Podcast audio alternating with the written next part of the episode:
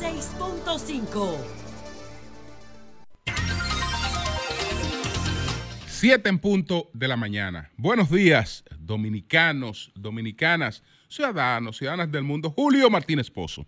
Los comentarios de los temas más importantes en el programa de mayor influencia de la radio y la televisión nacionales.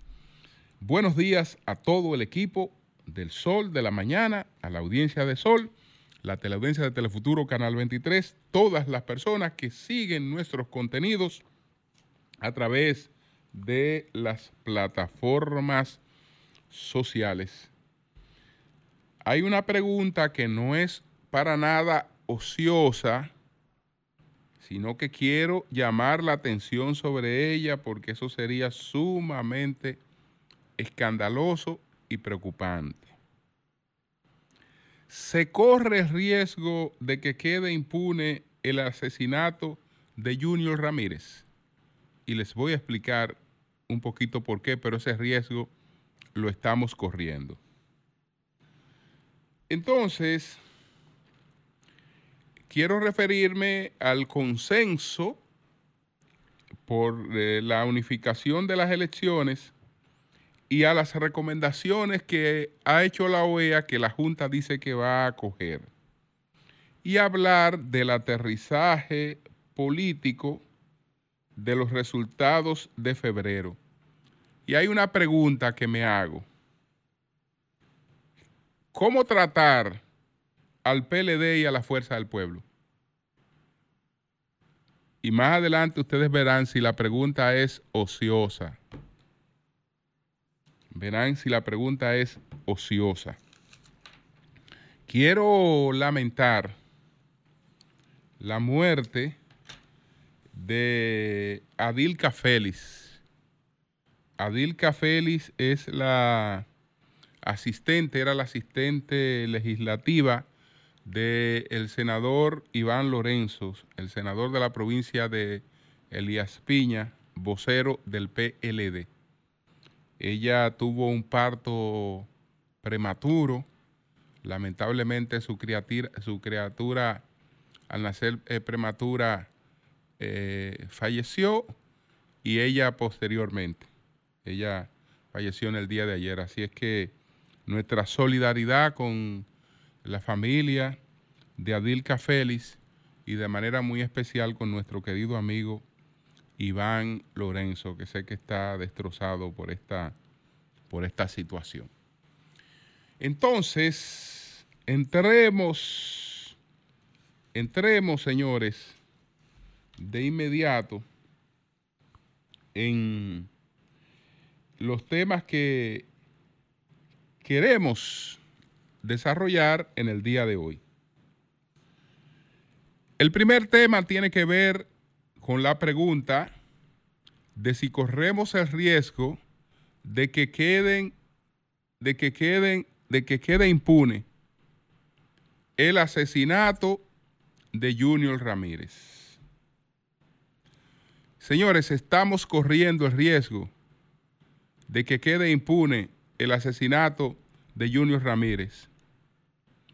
Señores, en estos momentos ese expediente tiene serios problemas y no sé si esos problemas sean susanables, sean corregibles para llegar hasta una condena.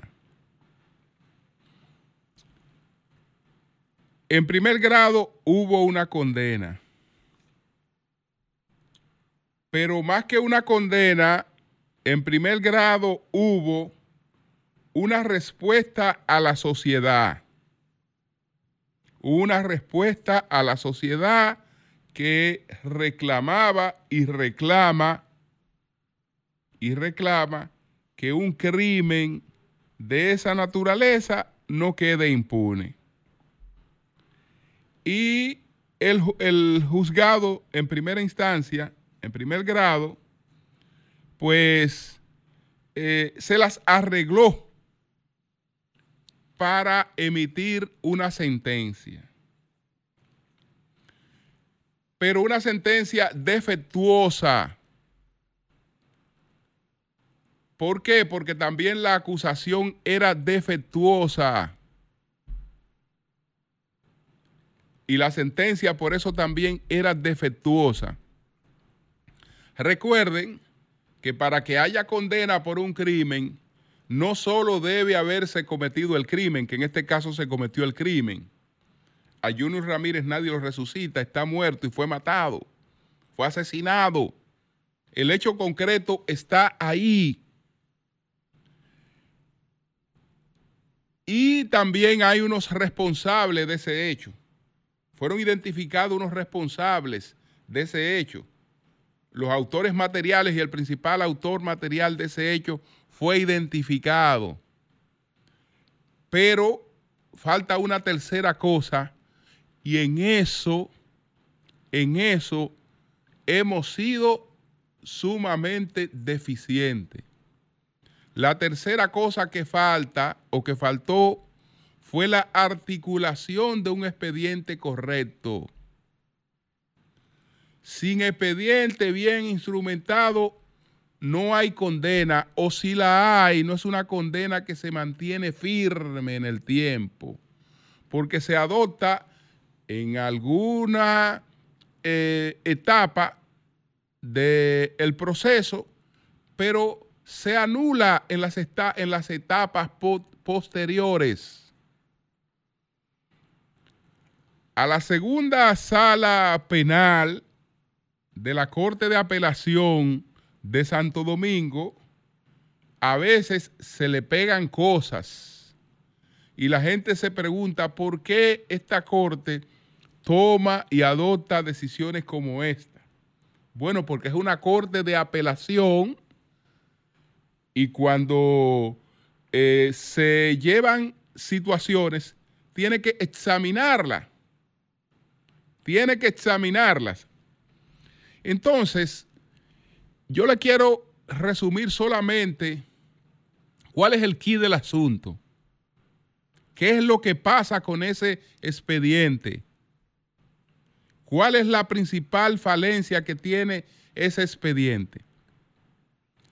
Ministerio Público acusa a Argeni Contreras, que fue condenado a 20 años en, en primera instancia. Lo acusa de haber sido el principal responsable del asesinato. En ese caso, si fue a 20 años, se consideró que fue un homicidio contra eh, Junior Ramírez. Perfecto. Junior está muerto. Y eh, hay demasiado evidencias de que el principal responsable fue Argeni Contreras. Pero esas evidencias tienen que pasar a ser pruebas. El Ministerio Público acusa a Argeni Contreras junto a, a otras personas de haberle dado muerte a Junior Ramírez en la UAS, en los terrenos de la UAS, en el recinto, en el perímetro de la Universidad Autónoma de Santo Domingo, que ahí le hicieron una llamada, eh, el profesor bajó y ahí lo mataron, en la UAS. El Ministerio Público acusa de haberlo matado en la UAS pero las evidencias, las evidencias no probaban que ese hecho eh, se, se, habría cometido en la UAS o se cometió en la UAS. Porque, entre otras cosas, el vehículo en el que se cometió el crimen, en el que llegó el autor o los autores del crimen a la universidad, cuando abandonó la universidad, no tenía lo que posteriormente se registró en ese vehículo, que es el orificio, el orificio de entrada o salida de una bala. Eso se identificó posteriormente en ese vehículo, pero no en la trayectoria que el vehículo hizo al salir del perímetro de la universidad, exactamente después de haber salido de la universidad.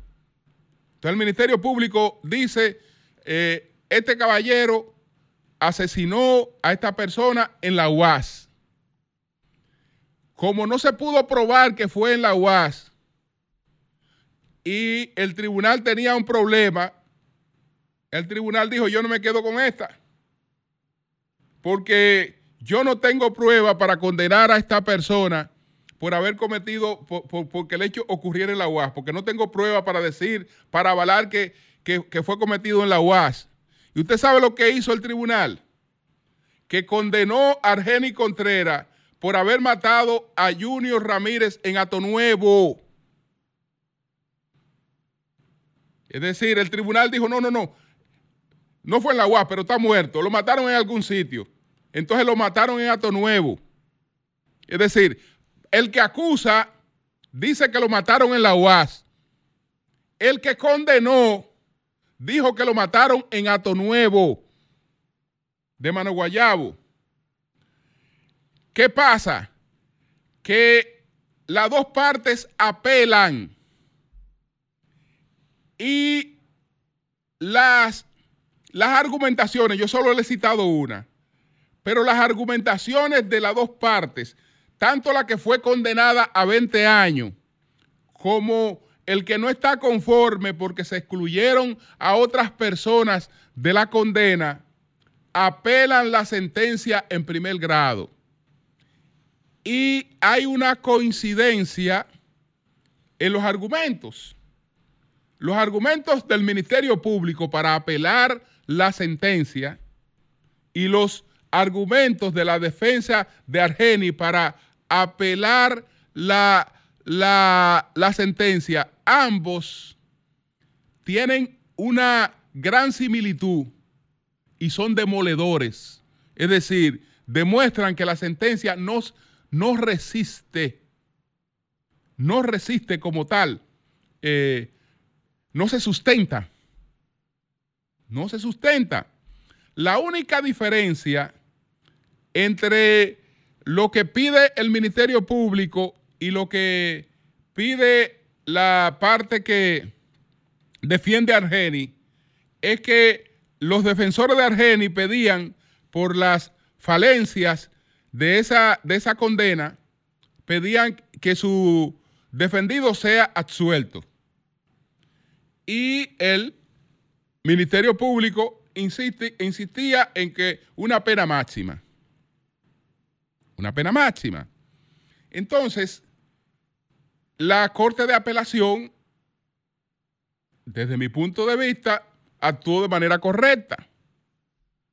No iba a dar la solución porque hay un muerto y el muerto fue matado, el muerto fue asesinado y el muerto está ahí, hay un muerto. Lo que no hay eh, eh, es, lo que no hay un expediente es que pruebe cómo fue, cómo fue que ocurrió eso y de manera concreta dónde ocurrió eso. Es lo que no hay. Por más despliegue mediático, eso es lo que no hay. Eso es lo que no hay.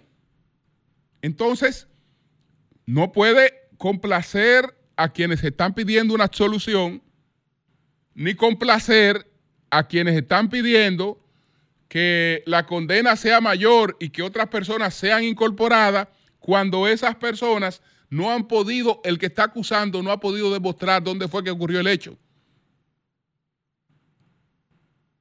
Entonces, por eso se dispuso un nuevo juicio. Por eso fue que la decisión de la segunda sala penal dispone la realización de un nuevo juicio. Mi pregunta, un nuevo juicio, pero puede elaborarse un nuevo expediente.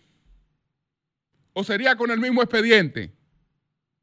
Se puede corregir y se puede determinar exactamente, pero de manera verosímil, porque todo tiene que coincidir con, las evidencias, porque así usted se encuentra con, otra cuestión. Ah, mira, que estas personas se comunicaron y se comunicaron en, en tal zona. Ah, pero las evidencias que se muestran dicen que esa comunicación no ocurrió en esa zona, que ocurrió en otra zona. Y así, por el estilo, hay una serie de cosas ahí que lamentablemente hicieron de esa condena una que se produjo porque, bueno, ya esto, ya esto está aquí. No nos vamos a echar la vaina de no condenar, porque nos va a caer encima la sociedad. Que eso se resuelva más adelante. Ok, el Ministerio Público dice que lo mataron en la UAS. No lo mataron en la UAS, lo mataron en Acto Nuevo. Ah, pero la acusación es que lo mataron en la UAS. Entonces, señores, ese caso está en la cuerda floja. Aunque lamentablemente hay una persona que fue asesinada. Y yo no he entrado en juicio de valores, ni voy a entrar porque nada justifica un asesinato. Nada justifica un asesinato, pero ahí hay una situación que eh, es, es realmente sumamente preocupante. Sumamente preocupante, porque lo que está redactado para condenar a una persona, lo que está sustentando acusación para condenar a varias personas, no eh, se sustenta de por sí. Aunque los hechos se hayan cometido y aunque esos sean los culpables. Pero también entonces tiene que, tienen que estar las pruebas y las evidencias de que esos son los culpables para que haya condena. Ya lo de Manuel Rivas, creo que lo aclaramos en, el primer comentario que hicimos sobre, sobre, sobre esta situación. Manuel Rivas, ni el Ministerio Público ni nadie le acusó ni del hecho de sangre. Eh, Manuel Rivas estuvo acusado de cuestiones administrativas, ni siquiera de corrupción, ni siquiera de corrupción, ni siquiera de soborno, porque la, auditoría y las cosas que basan la acusación eh, contra Manuel Rivas se limitan a cuestiones de tipo administrativo pero no hablan ni de sustracción de fondos, ni de soborno, ni de vinculación con, el crimen. Y, eh, eh, y, lo que hizo la Corte fue que le condenó por las cuestiones estas administrativas, que es una acusación distinta a la del hecho de sangre, a dos años. Él duró más de un año eh, en la de prisión en una penitenciaría, después él estuvo domiciliaria, él debe, eh, estar próximo realmente a, esa situación de, condena.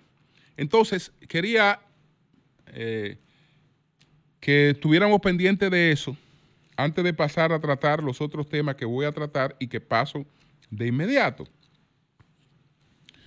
Entonces, el segundo tema al que me referí, que identifiqué, bueno, vemos que hay un consenso.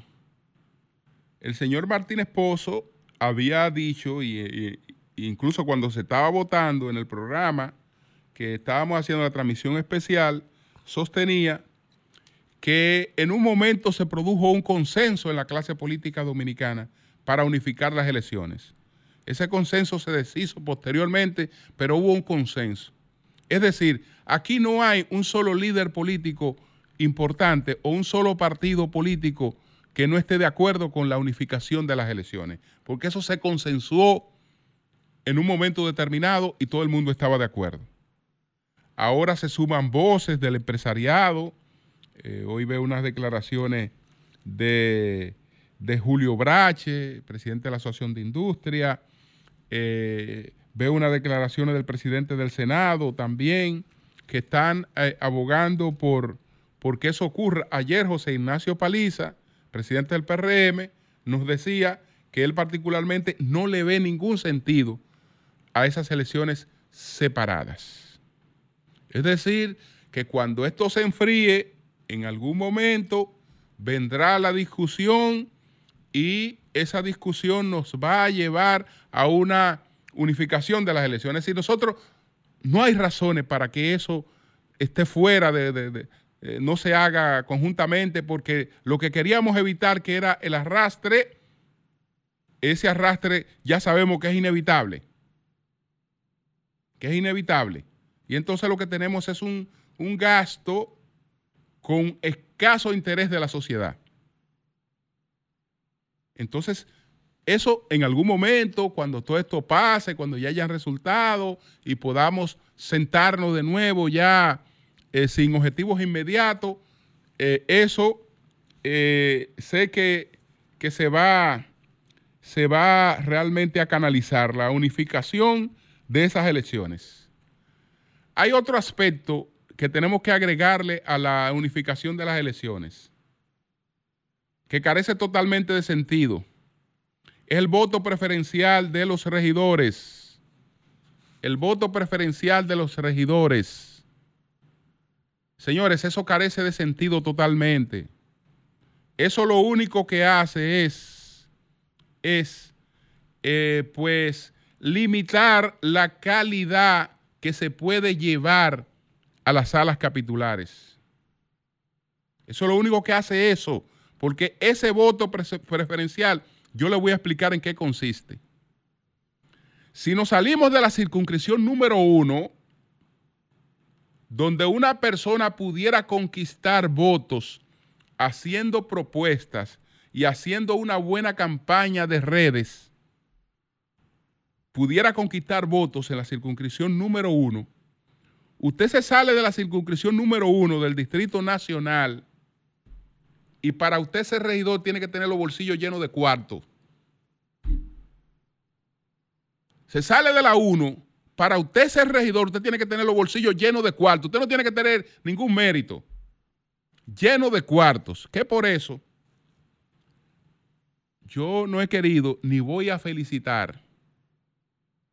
Y me han hablado amigos, pero felicita a fulano que fue el más votado eh, como regidor o como regidora, yo no voy a felicitar a nadie por eso.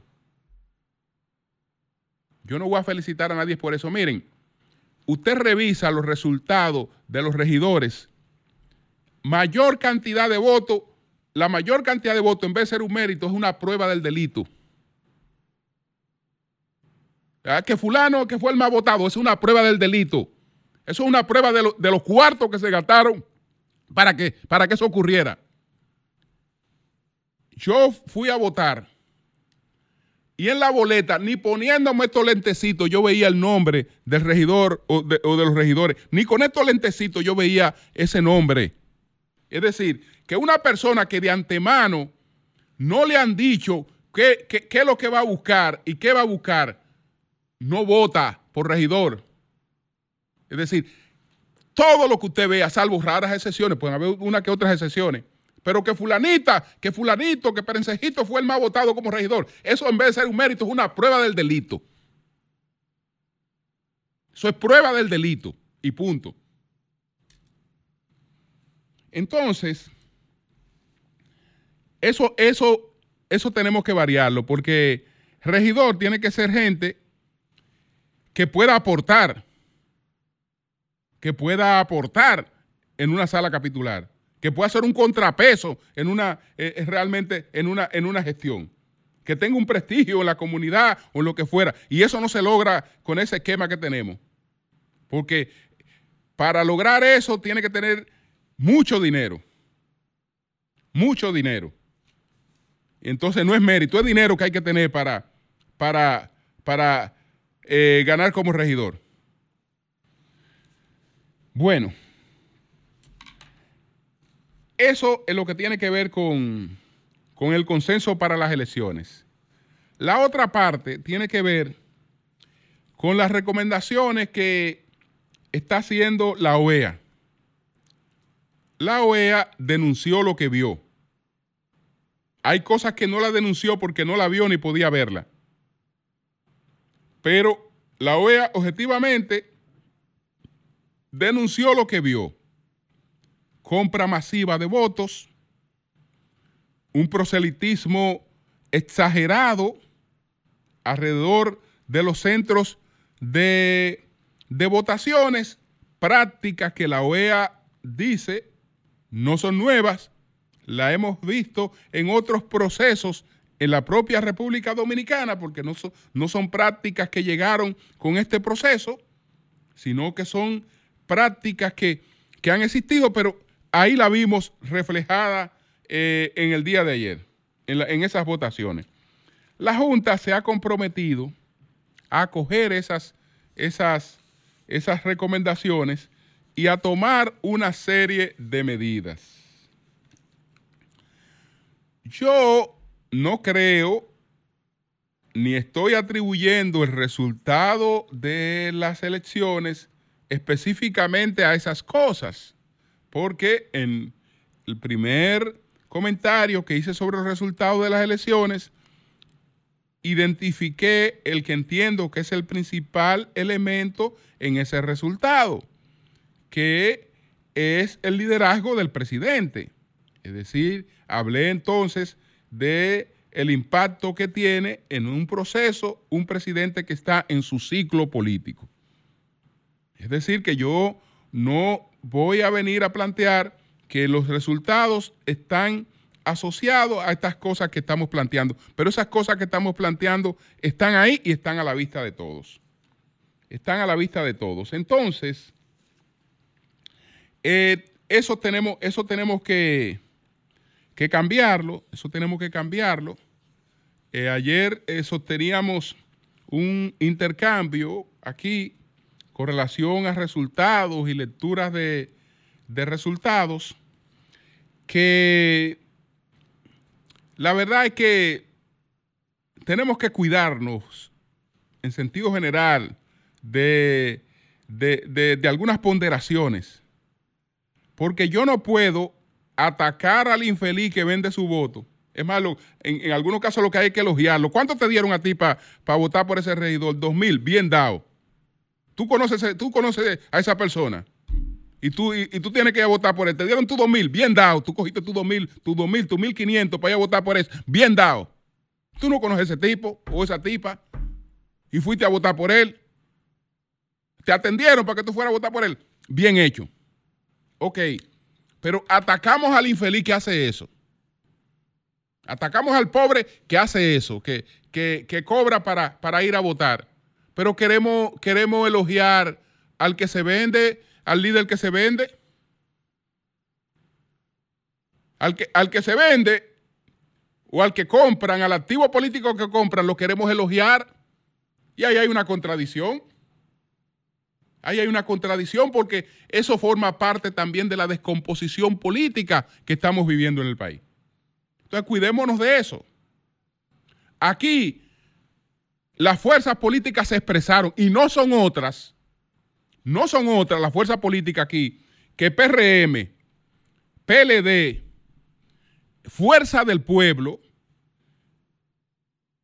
PRD, Partido Reformista. Esas son las fuerzas, esas son las fuerzas que se expresaron en ese proceso. Y ahí le pongo un punto para pasar al otro tema y es conexo. Es decir, que, puede seguir en la misma narrativa. A raíz de los resultados, una preguntita. ¿Cómo tratamos al PLD? ¿Cómo tratamos a la fuerza del pueblo? Esa preguntita nada más. ¿Cómo tratamos al PLD?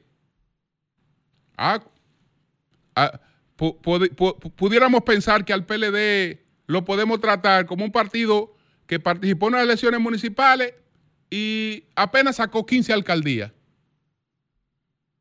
O podemos tratar a la fuerza del pueblo como un partido que participó en las municipales y apenas sacó 6 alcaldías. Entonces, eh, tratemos al PRM como el partido que sacó el 85 o el 90% de las cosas. Y que, y que esa es la expresión de la sociedad. Bueno, el problema es que los números también hay que verlo con frialdad. El, PLD no es el partido de, de los 15 o 16 alcaldes. El PLD es un partido que en las condiciones más adversas en que un partido pueda hacer política en una democracia, porque las otras condiciones, condiciones peores que en las que ha tenido que desempeñarse el PLD, solo se producen en una dictadura y nosotros estamos en una democracia. En democracia, ningún partido le ha tocado manejarse y hacer política en condiciones tan difíciles como la ha tenido que hacer el PLD. Que la primera campaña en contra estuvo a cargo de un ministerio público independiente cuadrado 24-7 para él, en una, en, una práctica abierta y descarada de lawfare.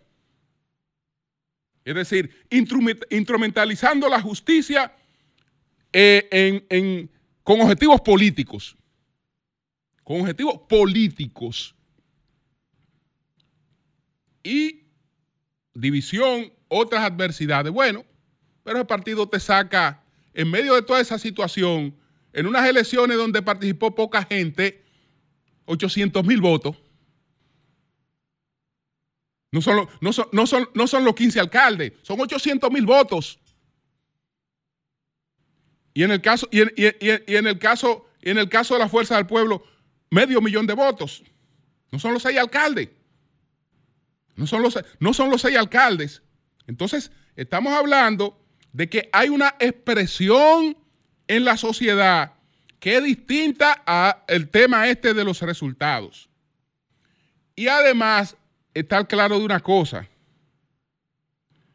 en, en, cuanto a lo que es la calidad y la conveniencia de la democracia, barrer a una oposición política en un proceso electoral no significa anularla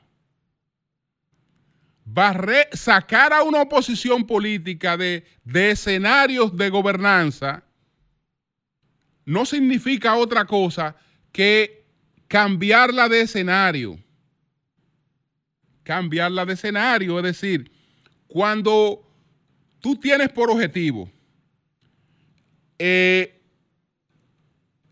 quedarte con toda, con toda la gobernanza, incluyendo con los mecanismos de contrapeso, tú estás cambiando el escenario de la oposición. Y, eh, en términos de estabilización de un país, el escenario mejor para la oposición son eh, las instancias de cogobernanza, porque lo otro es la calle, porque la oposición va a estar, eh, la oposición está ahí. Y objetivamente, cuando usted ve los otros datos, usted se encuentra que está ahí, que tiene una expresión, que tiene un respaldo. Que ese respaldo no sea igual a lo que se refleje en la distribución de las cosas que estaban en juego, y eso es otra cosa, pero eso no quiere decir que ese respaldo no esté ahí. Cambio y fuera. Son 106.5.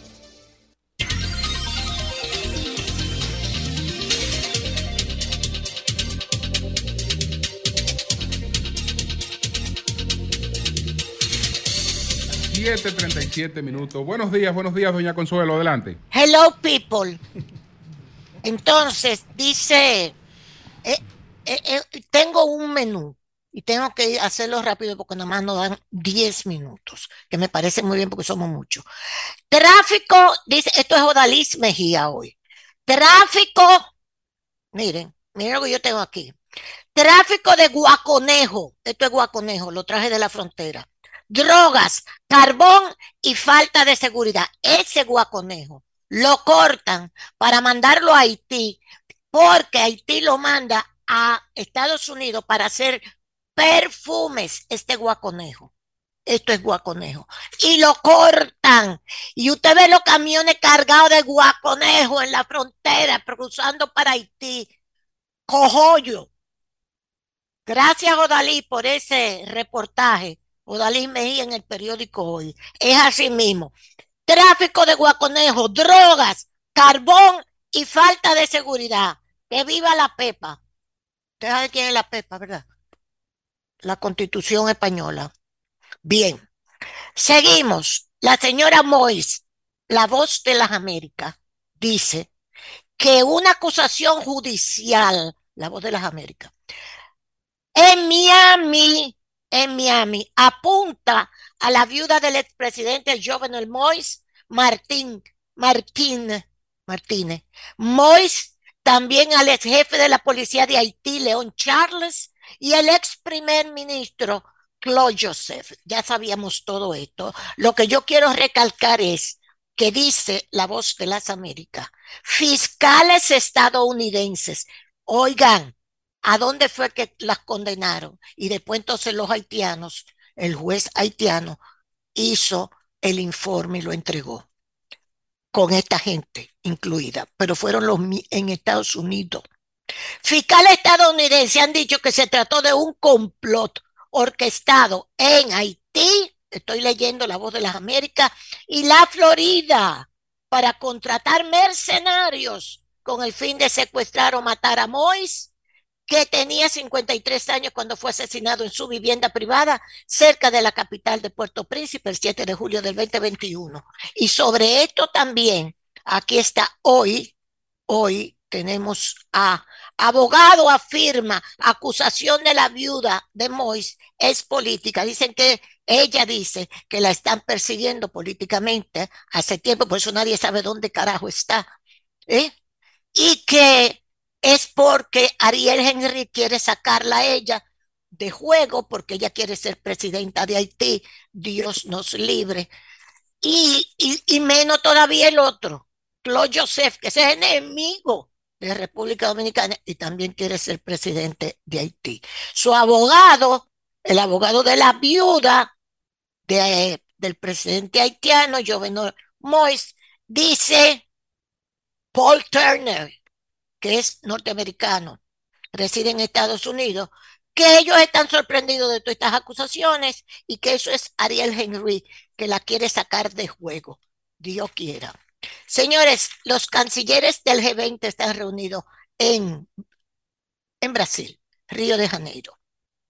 ¿Ok? Ahí están. Todos se vieron Lavrov y Blinken se vieron. Se saludaron así. Mm más nada, ni hablaron. Con razón, porque la cosa tan fea en el mundo. Ahora, si a usted se le rompe una tubería en su casa, déjeme decirle, fue Putin que se la rompió. ¿Ok? No averigüe más. Cualquier cosa que le pase a usted en su casa, con su familia, fue Putin. Y se acabó el análisis.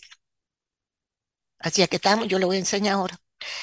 Entonces Brasil llamó a reformar la ONU un una exposición muy bella del ministro de Relaciones Exteriores brasileño, donde pretende que se forme, que se, además de reformar la ONU, un sistema de gobernanza mundial. Bueno, ¿cómo está esto? Que esto va para la Tercera Guerra Mundial ya. ¿Usted cree que no? Está bien. El jefe de la OMS señala, esto está en la prensa de hoy, señala atrocidades están pasando en Gaza y son palestinos. El Parlamento de Israel, el Parlamento de Israel, que por cierto lo tengo, una contestación que le dieron al Parlamento, Netanyahu se paró y dijo, gracias por respaldarme para que no se forme el Estado palestino. No puede existir un Estado palestino y no lo vamos a permitir. Y se paró ese.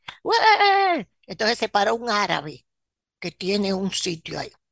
Y dijo, pues mire, Netanyahu, aunque usted no quiera y ustedes no quieran, sí se va a formar el Estado palestino.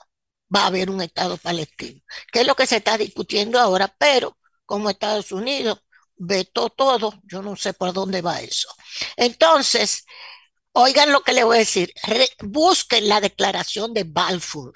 Se la he traído 200 veces, del 1917.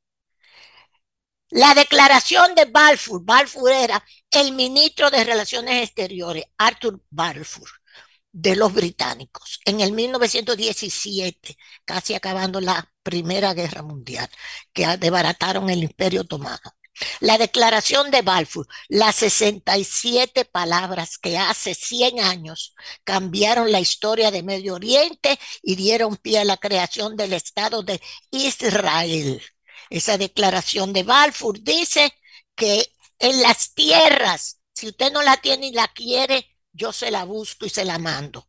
Que en las tierras palestinas, en las tierras el gobierno de su majestad ve favorablemente el establecimiento en Palestina, esa es la declaración de Balfour. En Palestina de un hogar nacional para el pueblo judío y usará sus mejores esfuerzos para facilitar el logro de este objetivo. quedando claramente entendido que no debe hacerse nada que pueda perjudicar a los derechos civiles y religiosos de las comunidades no judías existentes en Palestina o los derechos y estatus políticos que disfrutan los judíos en cualquier otro país. Estaré agradecido, eso es una carta que le manda a Rothschild, el banquero, que era el jefe sionista del movimiento sionista, esos banqueros desgraciados de toda la vida hasta el día de hoy. Entonces, es en el Estado palestino, mírelo aquí en inglés. Lo consigue, eso usted lo consigue en Google. Mírelo ahí, mírelo ahí. Palestino para los judíos. Esa es su majestad que dice que sí, que le entreguen a Palestina a los judíos. Mírelo ahí. Usted lo consigue en Wikipedia. Claro que sí. Estados Unidos, esto es para la Tercera Guerra Mundial que viene. Estados Unidos advierte a sus aliados, esto es ayer, que Rusia podría poner en órbita un arma nuclear este año. El arma nuclear que desbarata los satélites, ¿verdad? Que están hablando de eso en el Congreso, en la Casa Blanca, que Putin tiene esa arma y que la va a usar. Mírenlo ahí.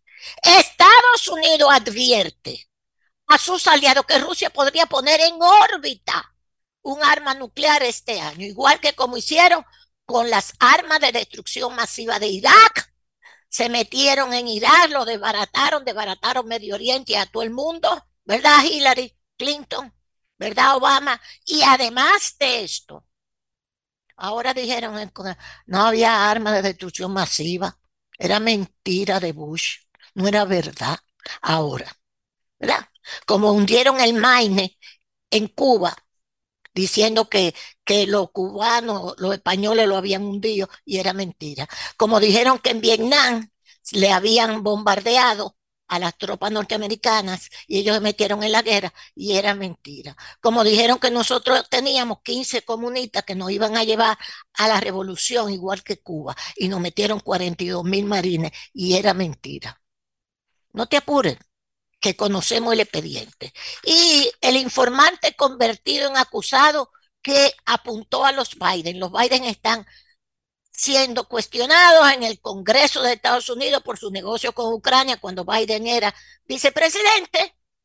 Llamaron al hermano de Biden ayer, él dijo que no, y entonces ellos dicen ahora, ellos dicen ahora, los demócratas, que el informante que dijo que Biden y su hijo tenían negocio con Ucrania, hicieron negocio con Ucrania en el pasado.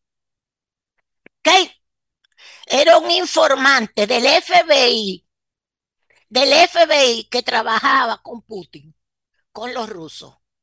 Así que si se le rompe la tubería de su casa, ya usted sabe que fue Putin y se acabó el análisis. Señores, finalmente, Joel, yo quisiera que tú me pongas la foto que yo te mandé de la joven que está llamando a una conferencia. Mira, esta me la acaba de mandar una persona que siempre nos oye. Tú la tienes, Joel, ya yo te la mandé esa foto. Déjame ver, estoy mirando para atrás porque tengo la televisión ahí atrás. Voy a tener que poner una aquí adelante. Conferencia. Eso, yo, tengo, yo no voto 2016. Está, está en el aire, Consuelo. Gra sí, sí, gracias, mi amor, gracias. Conferencia dominico-haitiana, una sola isla binacional. El jueves 22 de febrero a las 7 de la noche en la zona colonial. El portal, calle Sánchez, número 255, zona colonial. Bien, y entonces, así mismo, Qué bueno, ¿ok? Un abrazo a todos y tengan cuidado con Nueva York, que ha crecido la pobreza en Nueva York, dice hoy el Washington Post. ¡Nos fuimos! Bueno, pues muchas gracias, muchas gracias, doña Consuelo, muchas gracias. Gracias. Muchas gracias. Bueno, pues continuamos, son las 7:49 minutos. Buenos días, Manuel, adelante. Buenos días, maestro, buenos días a todo este equipo, a este Sol de la Mañana y buenos días también a toda la gente, ¿verdad? Que día tras día, pues, nos brinda el privilegio de buscar nuestros comentarios. Miren, quiero en el día de hoy hablar sobre los actores de este proceso. Yo pienso que algunos tendrán que ir a un proceso urgente de reflexión y de introspección y otros que pienso que son los, los protagonistas o figuras destacadas de lo que pasó el domingo pasado.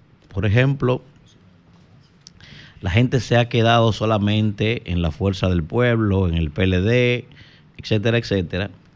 Pero pienso que los primeros que están llamados a entrar en un proceso de reflexión profunda son los amigos de la Fuerza Nacional Progresista. Cuando usted va a buscar el desglose completo los partidos políticos, su desempeño, lo que pasó con la Fuerza Nacional Progresista fue deprimente. Hablo en términos cuantitativos, ¿verdad?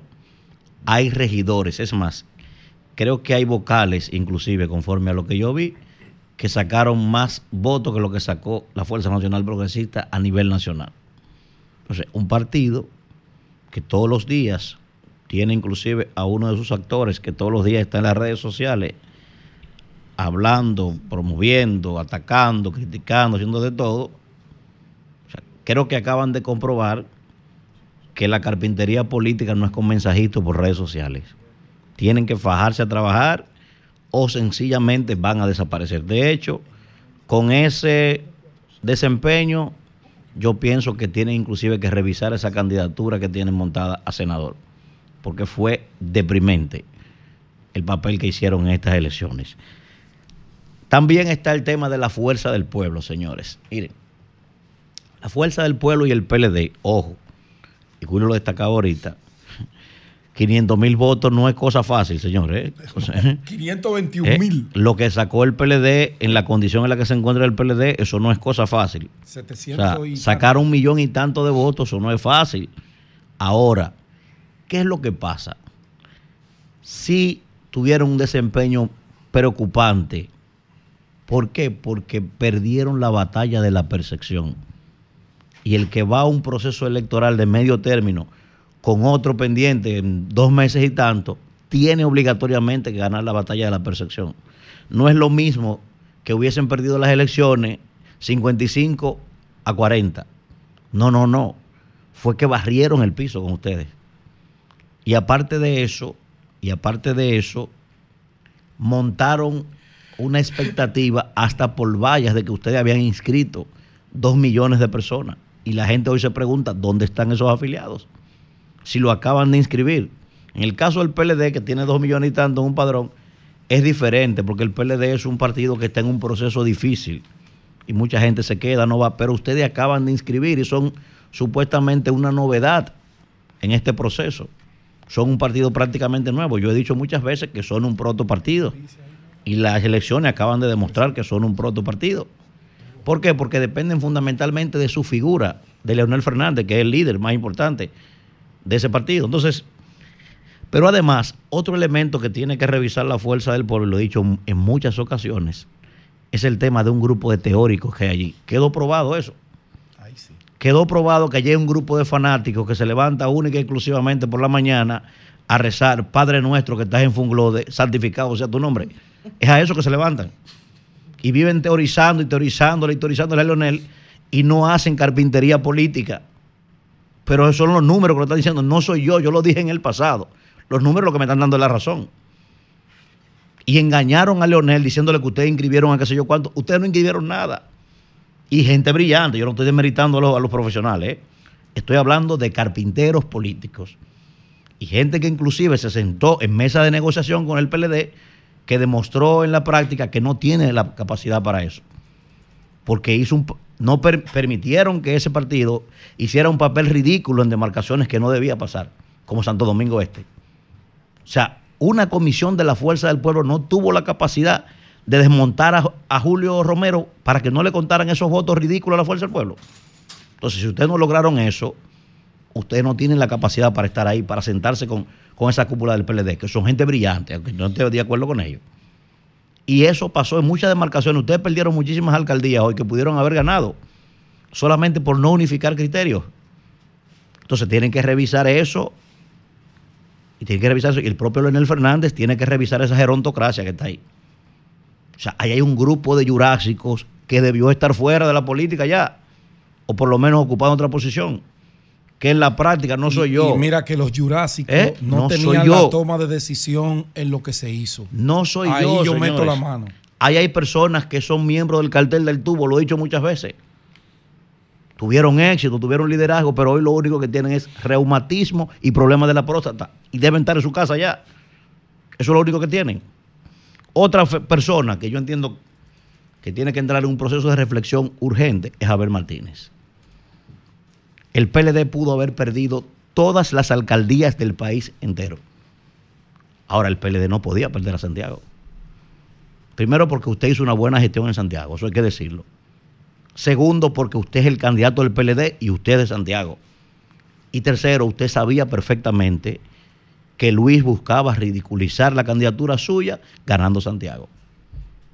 Y usted no solamente perdió, no, a usted lo ridiculizaron en Santiago. Y si usted hoy no pudo ganar una alcaldía, por lo menos a mí, yo no sé a Pedro o a los demás, a mí usted no me puede decir que usted es figura presidencial. El que no gana una alcaldía no me puede decir a mí que es una figura presidencial. Sobre todo su alcaldía. Porque usted puede competir en el país entero. Ahora, si usted en el patio de su casa, usted no gana en el patio de su casa, hay problemas. Entonces tiene que entrar en un proceso de reflexión a ver, porque yo no creo que esa candidatura pueda mantenerse en esa condición. El caso del maestro Manuel Jiménez. Hmm maestro Manuel Jiménez sí tiene un problema serio. Yo no he visto a nadie cometer tantos errores en una campaña electoral como el maestro Manuel Jiménez. Primero, usted se disfrazó de alcalde. Es una gestión pésima. Sabiendo que no podía ir maestro Manuel Jiménez, usted fue y quedó en cuarto lugar. No quedó en noveno porque no habían ocho competidores con usted, sino queda en noveno. Encima de eso, usted nunca se integró a la campaña de Dios cual si fuera poco el presidente de la República metido de cabeza en esa candidatura, usted se fue en contra de esa candidatura y en contra de la línea del presidente de la República. Y se puso a hacerle campaña en contra, escribiendo cositas por las redes sociales a Dios, a Astacio. Y sin Dios, y, y, sin usted y con usted en contra, Dios ganó por más de 20 puntos, maestro. Entonces, usted tiene un problema serio, entonces, el liderazgo. Por eso dije hace días que políticamente, no a la persona, no, políticamente, lo que usted diga en este momento es lo mismo que tener una aplicación de Netflix y no tener internet. Eso es lo mismo, maestro. Usted está bateando de 4 4. Mire, a usted lo único que le falta es producir litio con una flatulencia. Eso es lo único que le falta a usted. Tiene que revisarse, maestro. Pero rápido, ¿eh? Entonces, los actores, pienso que el gran ganador de este proceso, sin duda alguna, lo es Luis Abinader. Donde quiera que fue Luis Abinader, dinamizó la campaña electoral. Eso no, eso no hay duda de eso. Pero. ¿Luis o el gobierno? No, no, Luis Abinader, la figura de él como, como, como figura política, está en su mejor momento. Está en su mejor momento. Otro ingrediente, por ejemplo, el caso del Santo Domingo Este. Todo el mundo sabe que donde va un presidente a hacer campaña es porque los candidatos están abajo. Cuando ahí llegó el señor Wellington Arnaud a ese municipio, señores, ahí los actores políticos de ahí han tenido problemas, la mayoría, de imagen. Ahí había una división, ahí estaba el Manuel, Manuel Jiménez en contra de la propia campaña, con una gestión pésima que afectaba al candidato. Y llegó el señor Wellington Arnaud a conciliar con todos estos dinosaurios allí y miren el resultado. Entonces, el señor Wellington Arnaud es el éxito, él y otros que participaron allí, es el, exitoso, es la figura principal de esa candidatura. Y el caso de Delignia Ascensión, ni se diga, que ayer lo mencionaba Virgilio. O sea, usted estructurar toda la logística, toda la operatividad y la parte electoral a nivel nacional y tener hoy más de 85% o 85% de las plazas. Entonces, ese señor también hay que reconocerlo. Su labor que ha desarrollado. Indiscutiblemente que lo hizo. El caso de Santo Domingo Norte, aunque yo tengo mis diferencias con eso también allí, por cosas que yo sé que pasaron y van a salir en los próximos días, lo he dicho. Ahora, Ángel de la Cruz, mi hermano, fue el que dirigió eso allí. Una candidatura que estaba perdida, porque estaba perdida, y logró que ganara. También pienso que ha sido exitoso en esta oportunidad. Pero lo importante es que las personas que mencioné, y el caso de mi amigo y querido amigo Domingo Contreras, pienso que tiene que entrar en un proceso de reflexión también, porque ha ido a dos procesos y ha quedado muy mal. Y una figura con ese nivel de preparación, con ese nivel de profesionalidad que lo he dicho, el día que Domingo logre ser alcalde, si sigue en eso, va a prestigiar a esta ciudad de Santo Domingo. Pero tiene que entrar en un proceso de reflexión y ver si debe continuar con eso, porque la verdad que las últimas dos elecciones ha sido muy difícil los resultados. Don Julio. Cambio fuera.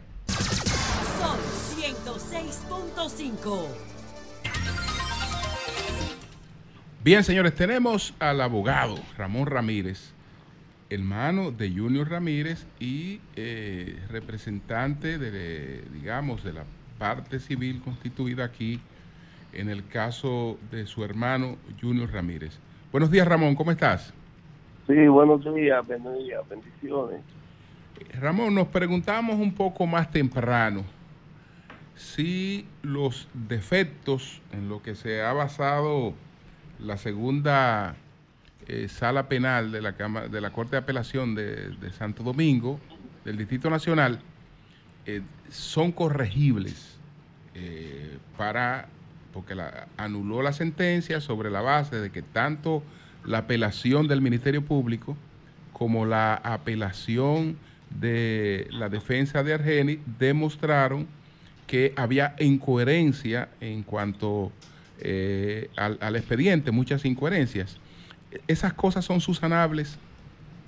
Mira, eh, Julio, lo primero es que eso vaya a otro colegiado a conocer el juicio otra vez. Sí. La, la misma acusación.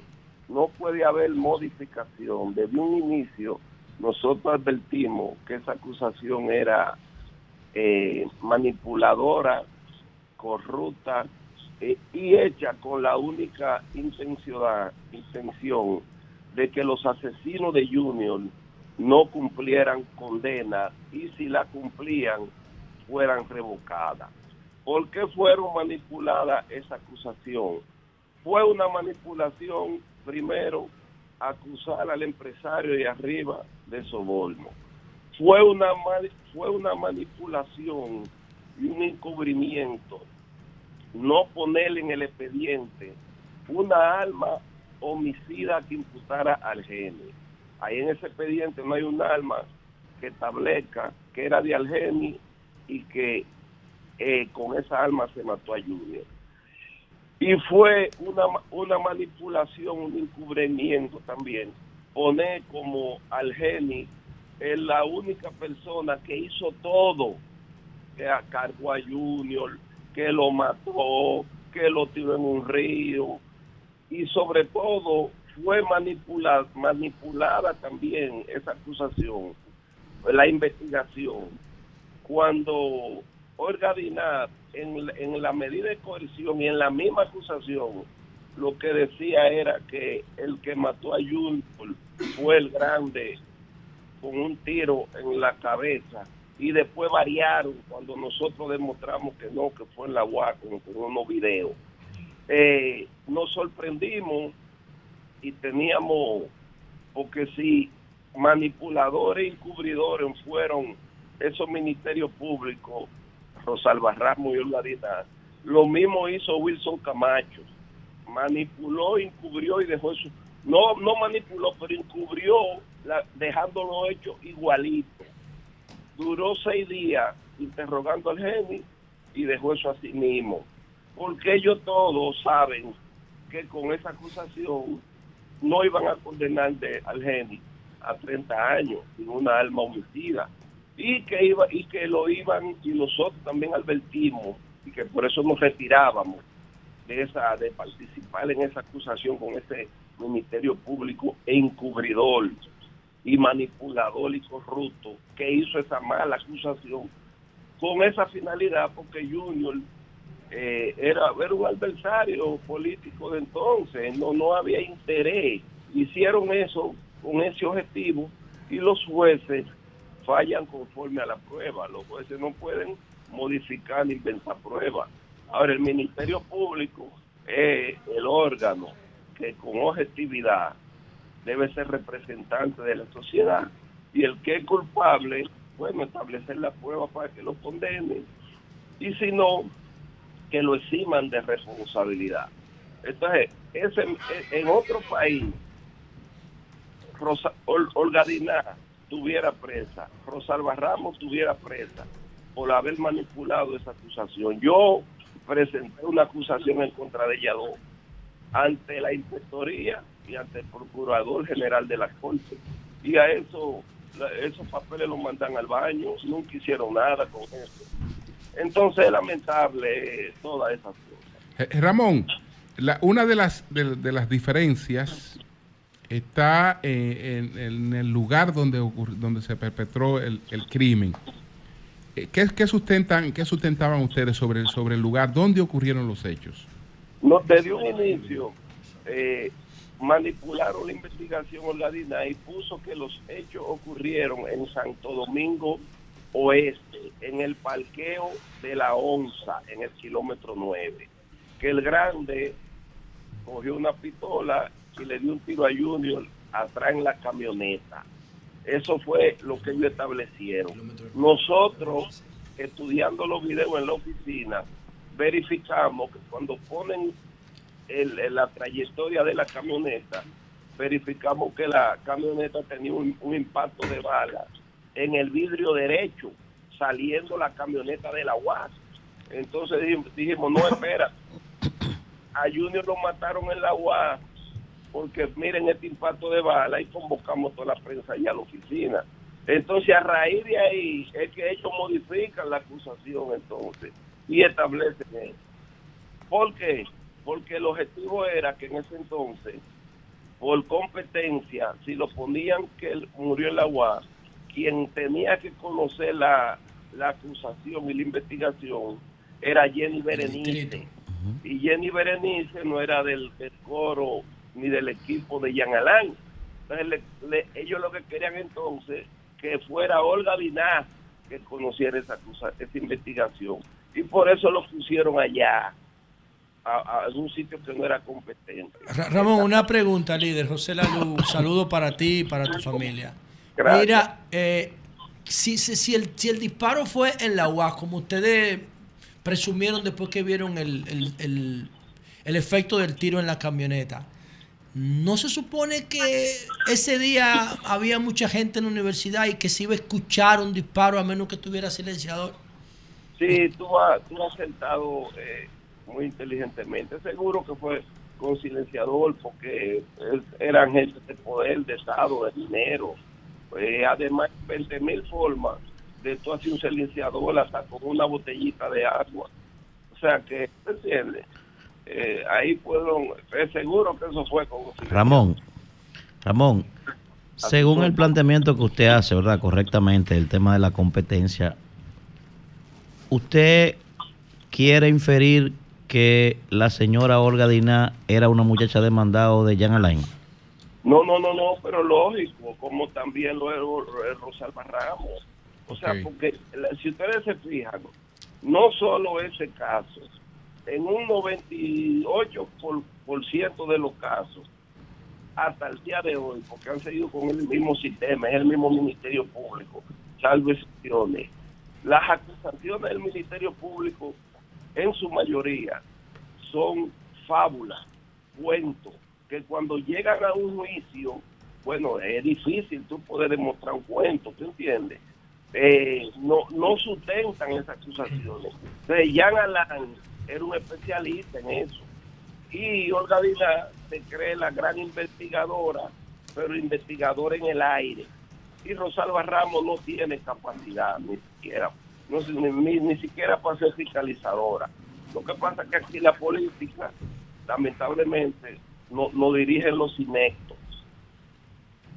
Bueno, pues muchas gracias, muchas gracias para Ramón Ramírez, eh, abogado, y él informó a su debido tiempo que ellos se retiraban de la querella porque entendían que el expediente eh, tenía falencias que harían difícil definitivamente una condena. Sí, gracias. Bueno, señores, está esa situación. Lamentablemente ese muchacho está muerto, enterrado, todo el mundo sabe que le dieron un tiro. Ahora eh, hay serias dificultades para una condena. Serias dificultades. el primer tribunal la dio porque tenía que salir de eso. No a echar eso encima. Pero eh, cuando se examina el asunto, ambas partes coinciden porque así como coincide el que era representante de la familia de Junior, el propio Ministerio Público en la sentencia que se emitió eh, la ataca duramente y, plantea una serie de elementos que demuestran la incoherencia de la sentencia. Entonces, la parte afectada, la parte condenada, ataca la sentencia y demuestra toda la falencia de la sentencia. Igual. Eh, eh, eso llevó a la anulación de la, decisión y a enviar el caso a un segundo, a que se produzca un segundo juicio, pero el segundo juicio, como destacaba Ramón, tiene que hacerse con la misma acusación, porque lo ideal fuera que hubiera la, eh, la, oportunidad de elaborar a la luz de los defectos que se han encontrado, corregir el expediente, pero no hay oportunidad de corregir el expediente. Entonces, matar a una persona y posiblemente salir ileso, ya ustedes saben lo que eso representa. Y además, Julio, de que no se puede revivir, lamentablemente, no se le puede devolver la vida a esa persona y sus familiares tendrán que lidiar siempre con su ausencia. Se manda la señal de que tú puedes asesinar a alguien y salir. Si se puede, si se puede, porque, bueno, el sitio donde lo mataron, el lugar donde lo mataron, yo no sé qué tan determinante es para establecer una culpabilidad. Lo que hay que ver es quién lo mató. O sea, vamos, del lugar, ¿se entiende? Um, la guagua hizo un recorrido de la UAS hasta Atonuevo, Atonuevo que se llama el sitio, ¿verdad? donde, Lo, donde lo, el río donde lo tiraron. Y la policía tiene el recorrido de la UAS, de la camioneta. Si es cierto que la camioneta tiene el efecto de un impacto de bala, eso se puede ver eso se puede verificar.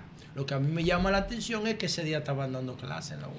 ¿Tú sabes qué pasa? Y, ese, y el parqueo donde él estaba está al lado de la torre administrativa. Entre la torre administrativa y, la, Realmente, el magna. El primer, es un bullicio de gente. El primer tribunal, el primer tribunal no encontró pruebas suficientes para establecer que fuera en la UAS.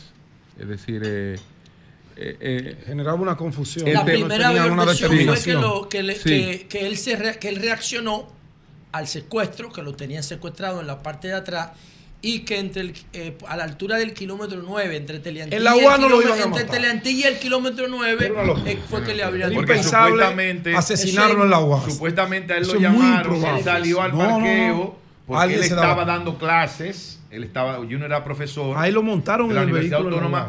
y él salió ahí afuera, hacia A él le montaron una coartada para que bajara, ¿verdad? Sí. Con, supuestamente, ¿no?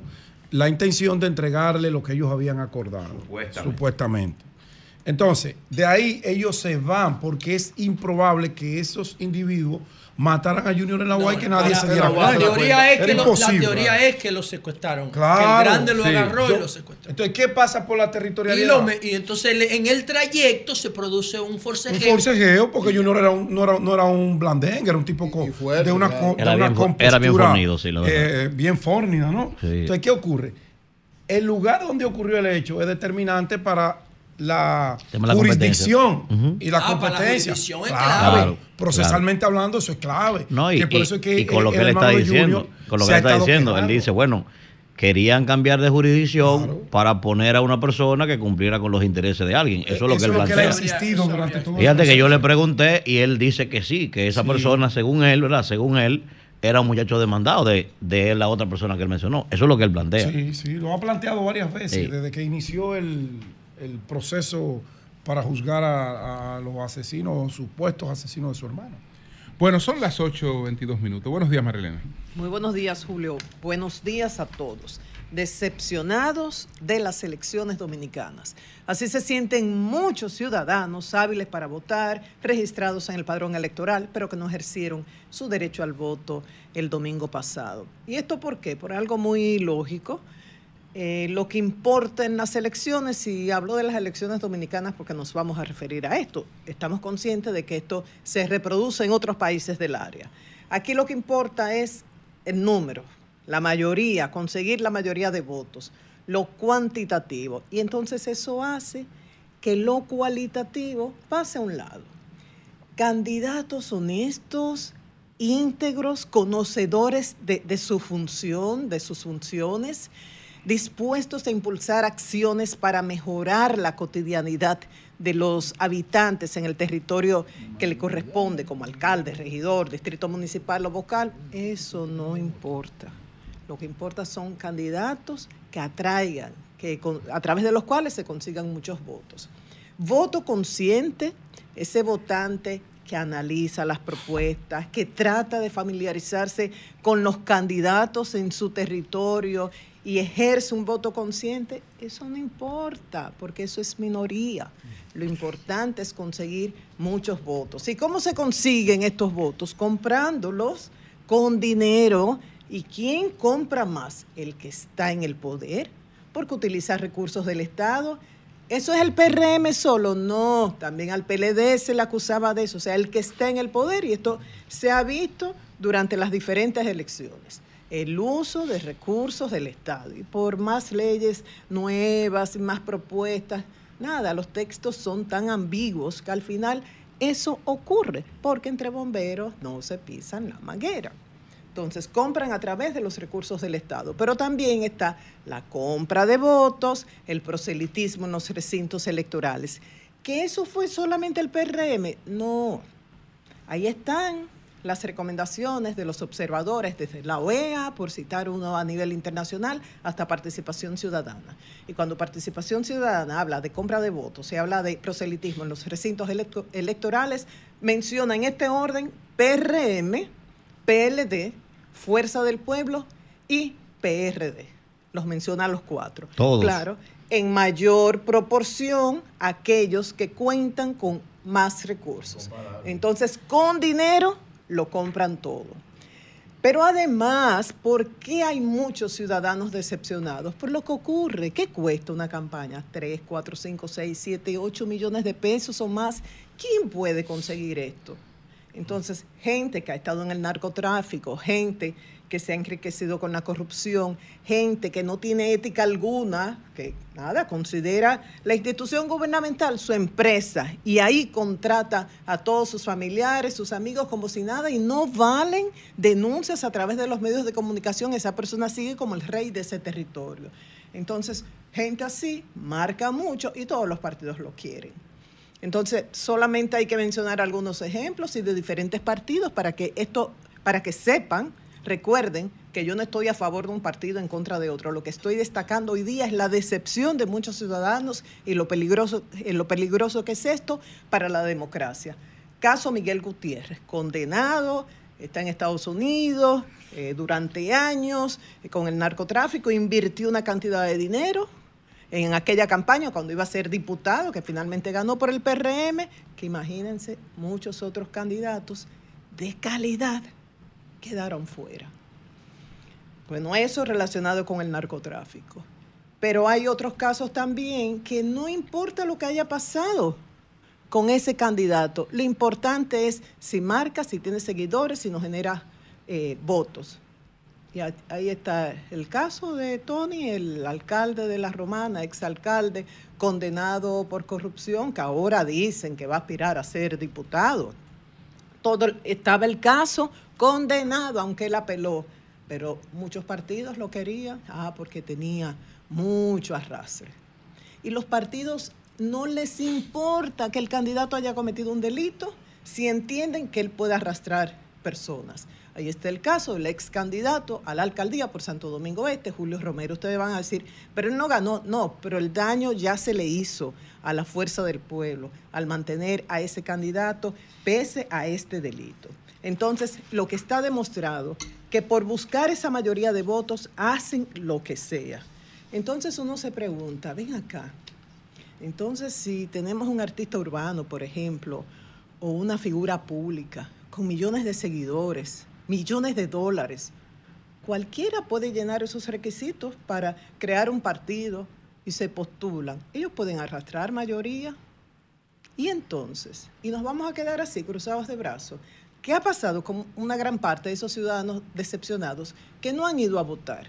Los datos ofrecidos de manera preliminar por la Junta Central Electoral, que fue de abstención, 53%. Y algunos decían, bueno, si se deducía los empadronados en el exterior es 47.82%. Pero hay gente que dice, no, no lo calcule así, es 53%. Pero esto es una cifra muy conservadora a nivel general. Si nos vamos a nivel local, por ejemplo, en Santiago, ¿qué tenemos? En Santiago, que se uno pensaba que la gente iba a votar con mucho entusiasmo, porque aunque eran elecciones municipales, pero bueno, esto incide en las de mayo. Y ahí tenemos un candidato presidencial, Abel Martínez, eh, el alcalde, pero también este gobierno ha hecho una inversión como nunca en la historia en Santiago. Y tenemos a la vice de allá, el, el senador Eduardo Estrella que, Estrella, que incide en casi todas las actividades de Santiago. Entonces uno pensaba que la población iba a votar de manera entusiasta la abstención en Santiago, 68%.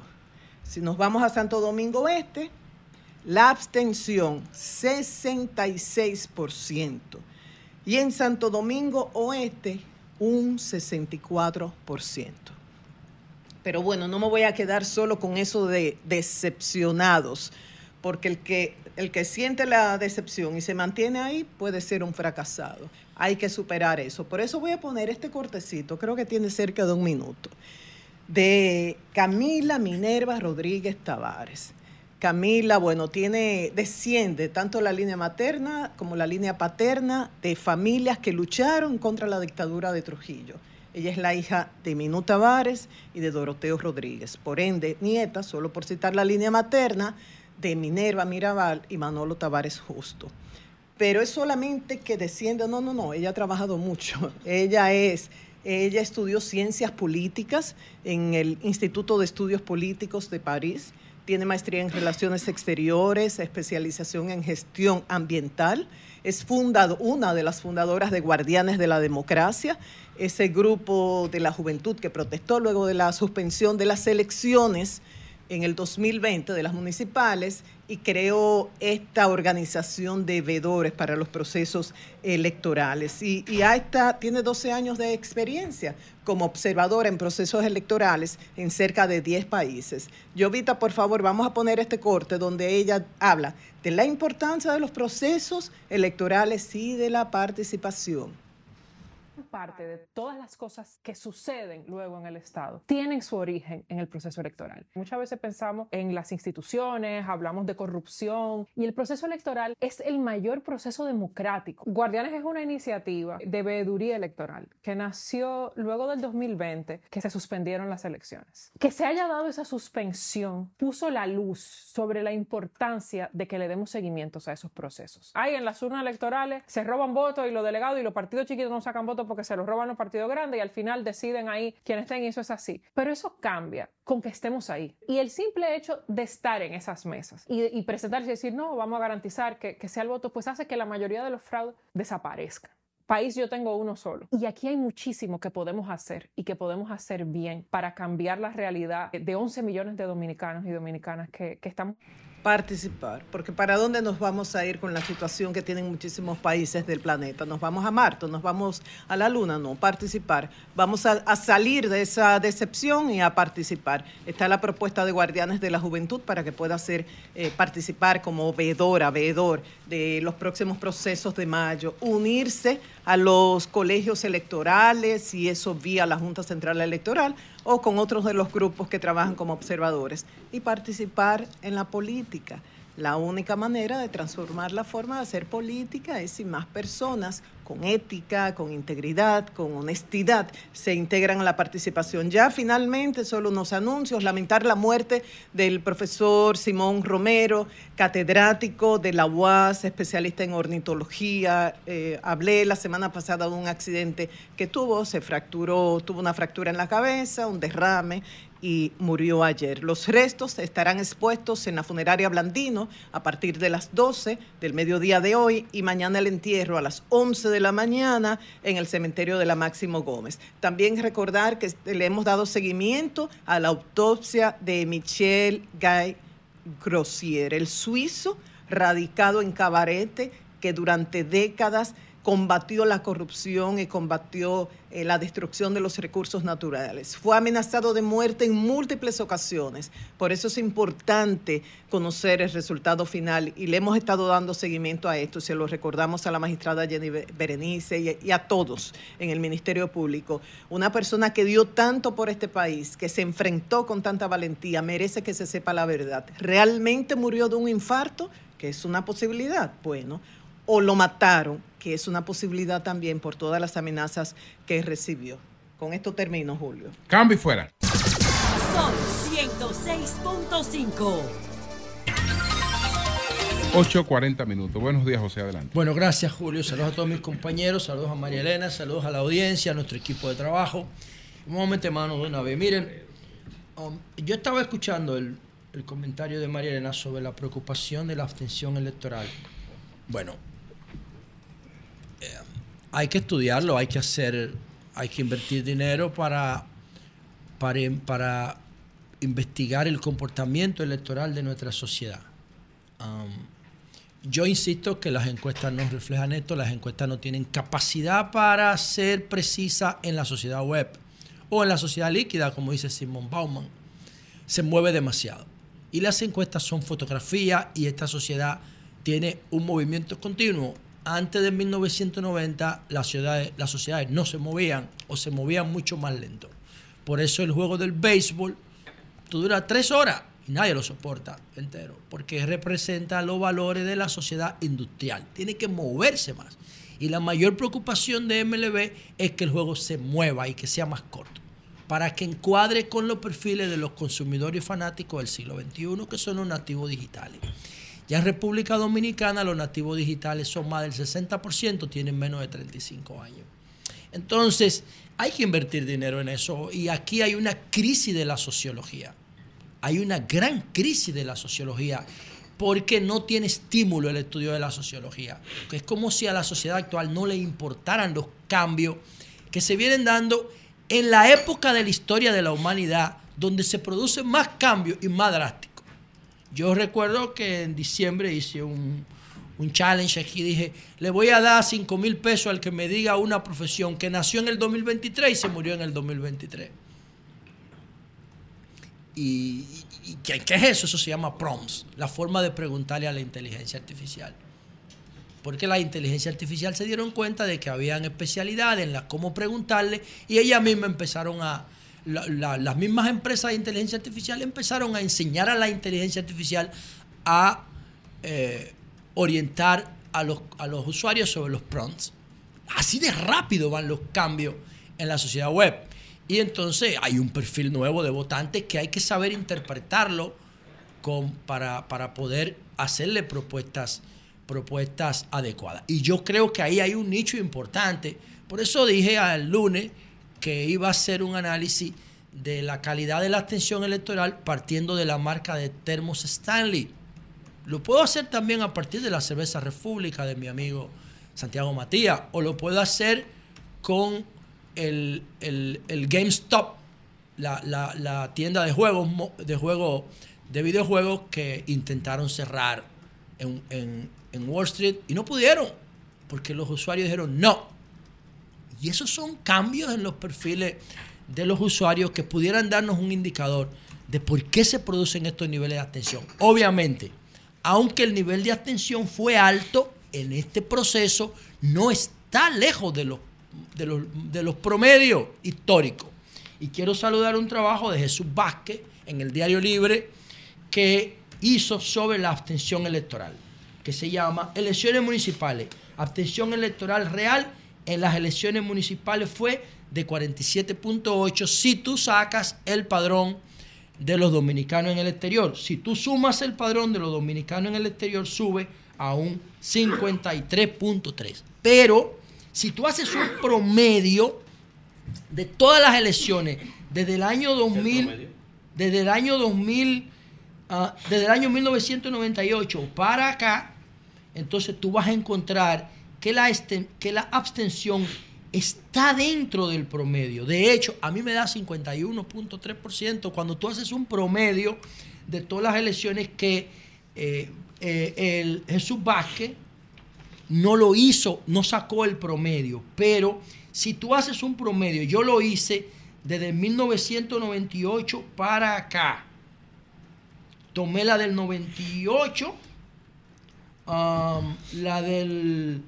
A ver, lo tengo aquí los datos.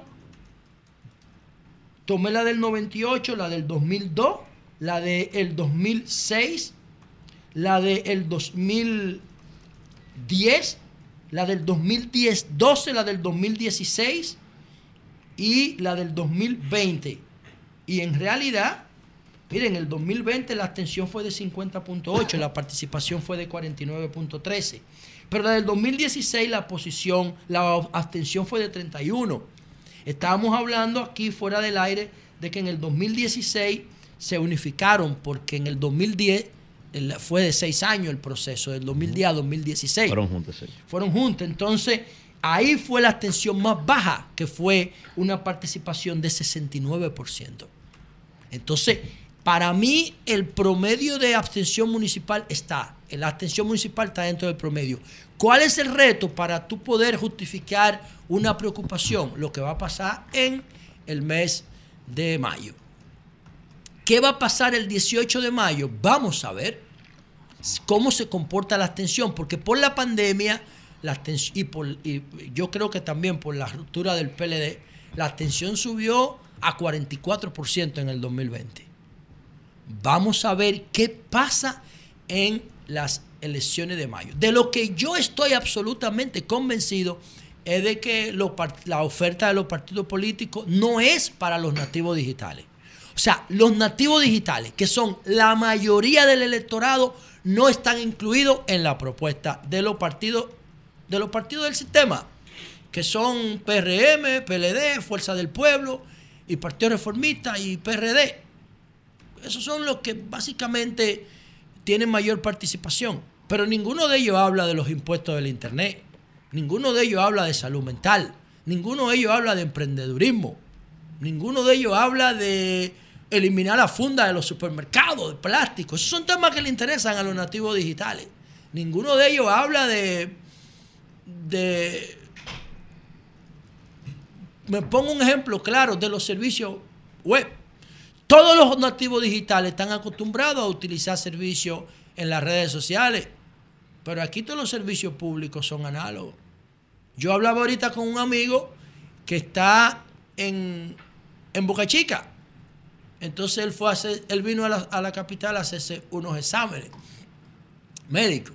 Entonces le dicen de Boca Chica que venga hoy a buscar los exámenes médicos, pero él no lo sabe leer los exámenes. ¿A qué viene? No, que personal, pero personal de qué? Mándaselo al médico, él sabe leer un estudio médico. Entonces, él tiene que venir a la capital, entonces tiene que coger los, los exámenes médicos y llevárselo a un médico. Coño, mándaselo directamente al médico y el médico que lo llame a él si encuentra algo raro. Pero no, los procesos son análogos. Yo no sé a quién diablo le conviene. No, pero, pero perdón, José, ese tiene que ser un laboratorio eh, pequeño o un laboratorio que no tenga ningún tipo de tecnología, porque los grandes laboratorios aquí, y tú lo sabes, tú puedes consultar online tus resultados. Tú no sabes nada y Se los, no, pero tú mismo se lo puedes ah, enviar pero en PDF a través de WhatsApp o de un correo electrónico a eso, eso de, si, nosotros tuviéramos un sistema de salud eh, inteligente, eso no tuviera que pasar. Tú no tienes que ponerle, tú no tienes que tocar resultados, porque tú no sabes de eso. Solo tiene que manejar el laboratorio, el médico y llamarte a ti si hay una irregularidad. Eso de que tú manejes los resultados médico. Es absurdo en el siglo XXI. Eso no tiene sentido. Tú no sabes qué tú vas a hacer con esa vaina. La inteligencia artificial va a determinar no, la inteligencia artificial no tiene que ver con eso. No, próximamente va a determinar lo que tú tienes por una como lo determinan los médicos. ya, ya, ya, ya los, los, relojes, por ejemplo, el que yo tengo, el Ultra, es capaz, es capaz de hacerte un electrocardiograma. No un electrocardiograma. Y medirte tu oxígeno en sangre. Eso sí, medirte tu oxígeno en sangre. Y el electrocardiograma de Apple Watch está certificado por la por, la, por el sistema de salud norteamericano. O sea, pero eso está empezando ahora. La revolución que viene con eso, eso no tiene madre. Por eso está presa Elizabeth Holmes, que intentó hacer microagujas para hacer análisis inmediato a través de dispositivos. Y, no, lo, no hizo las cosas bien y la, la sometieron ahí. Pero ese es otro tema. Mire, entonces, nada, yo pienso que hay que esperar a ver mayo cómo se comporta la abstención. De lo que yo estoy absolutamente seguro es, miren el caso de Argentina, ¿eh? mi ley es un fenómeno de las redes sociales. Mi ley tiene dos años y pico en política y es presidente de Argentina. Dos años y pico, mi ley no pertenece ni al peronismo, ni al macrismo, ni a la derecha, ni a la izquierda. Mi ley es anarcocapitalista, es una versión rarísima de ideología emocional. Y es presidente de Argentina. ¿Quién lo construyó en presidente? En las redes sociales. Olvídense de esa vaina. Y mi ley no sabe ni mierda de tecnología. O sea, aquí un perfil que sepa manejar los códigos de los nativos digitales se mete en las elecciones, se mete en el electorado y se mete en la condición de partido mayoritario en tres meses. Porque los partidos tradicionales no están entendiendo que la sociedad cambió y siguen los mismos discursos. La misma caravanita, la mismo Nicolai, la misma compradera de cédula, el mismo discurso viejo los mismos actos que ellos llevan la misma gente, dándole los mismos picapollos en la misma guagua, la misma mierda. Y hay un electorado nuevo que está esperando una propuesta inteligente, una propuesta conectada, una propuesta tecnológica que los incluya. Aquí no hay una veterinaria pública. Oye, no hay una veterinaria pública. Ustedes saben qué es lo que hace la clase media cuando resuelve sus necesidades básicas individuales y familiares. Tiene mascotas. Tiene mascotas. Aquí toda la clase media tiene una mascota. El que no tiene un ave tiene un perro. El que no tiene un perro tiene un gato. Aquí no hay una veterinaria pública. Ah, la luz, y tú te vas a estar preocupando por animales. Bueno, le doy un dato a ustedes. En España hay más perros que niños. Entonces, cuando los partidos tradicionales se den. Eso, eso yo no lo veo bien. ¿Qué? Eso, que, que, haya, que, que haya más perros que niños. no, no, eso, eso tiene una aplicación. si tú te pones a estudiarlo, vas a encontrar que la clase media, cuando tú mejoras tu bienestar, tú no quieres, tú no quieres tener hijos. Porque el hijo te impide disfrutar tu bienestar. Pero no solamente eso, no solamente eso, hay una corriente entre mucha gente joven que se pregunta, ¿para qué voy a traer un hijo a este mundo en las condiciones que está, no mi país, no el planeta, y gastan, todo lo que se está viviendo? miles y miles de pesos o cientos y cientos de euros en un perro? Entonces, no, para el niño no tienen. Yo no pero sí tienen para el perro. No, el, perro no te, el perro no te limita tu movilidad. Claro que sí. El niño sí. No, el, perro, no te la limita. El perro tú te vas de viaje y lo dejas en un, hostal para perro. ¿Tú fuiste niño? Sí, tú también. Ah, ¿verdad que sí? Pero que las sociedades cambian. las sociedades cambian. Tú tienes que interpretar lo que la mayoría está haciendo, no, no tratar de imponerlo. Tú te puedes quedar en tu burbuja, a nadie te lo prohíbe. Pero tú tienes que interpretar esa realidad. Tú tienes, hay, hay una mayoría de gente que prefiere tener un perro a tener un hijo. Eso lo estamos viendo en Europa entero y en Estados Unidos. Pero eso también va a venir aquí. ¿Por qué? Pues ya República Dominicana es un país de pobreza extrema. República Dominicana es un país mayoritariamente de clase media vulnerable. Y no hay una veterinaria pública. Entonces, todas esas cosas le importan a los nativos digitales, pero los partidos tradicionales no entienden eso, porque no invierten un maldito peso en investigación y reproducen los modelos chatarra. De modo que vamos a esperar mayo. Hay mayor inversión de recursos, está la figura presidencial, que con esto termino, Julio. ¿Por qué hay menos interés en las elecciones municipales? Porque el rol de los ayuntamientos es recoger basura y regular letreros. En la medida que haya mayor transferencia de recursos y de responsabilidad de servicio en los ayuntamientos, las comunidades van a entender su importancia, la importancia de los gobiernos ciudadanos, que debería ser más importante que la elección presidencial. Pero venimos de Trujillo, venimos de Lilis, venimos de Balaguer, venimos de Santana y de Báez. Y esa cultura presidencialista ha castrado la posibilidad de aumentar la fortaleza, la calidad y la importancia de los gobiernos municipales. Son 106.5. Bien, señores, tenemos a Javier Genao. Vamos a ver cómo sigue la situación en Dajabón, donde eh, pues hay una discusión. La Junta ha, dicho que ganó el señor Riverón. con la revisión, pero vamos a ver, Javier, el, el PLD eh, no acepta esos resultados, lo va a impugnar. Ah, Entonces, vamos a ver, vamos a ver, eh, eh, Javier, ¿cómo está, cómo está la situación? Buenos días a todos y al país. Ciertamente, Dajabón continúa en la vista de todo el país ante la situación de la recién entregada al a Riverón, que ya es definido por la Junta como el, el alcalde.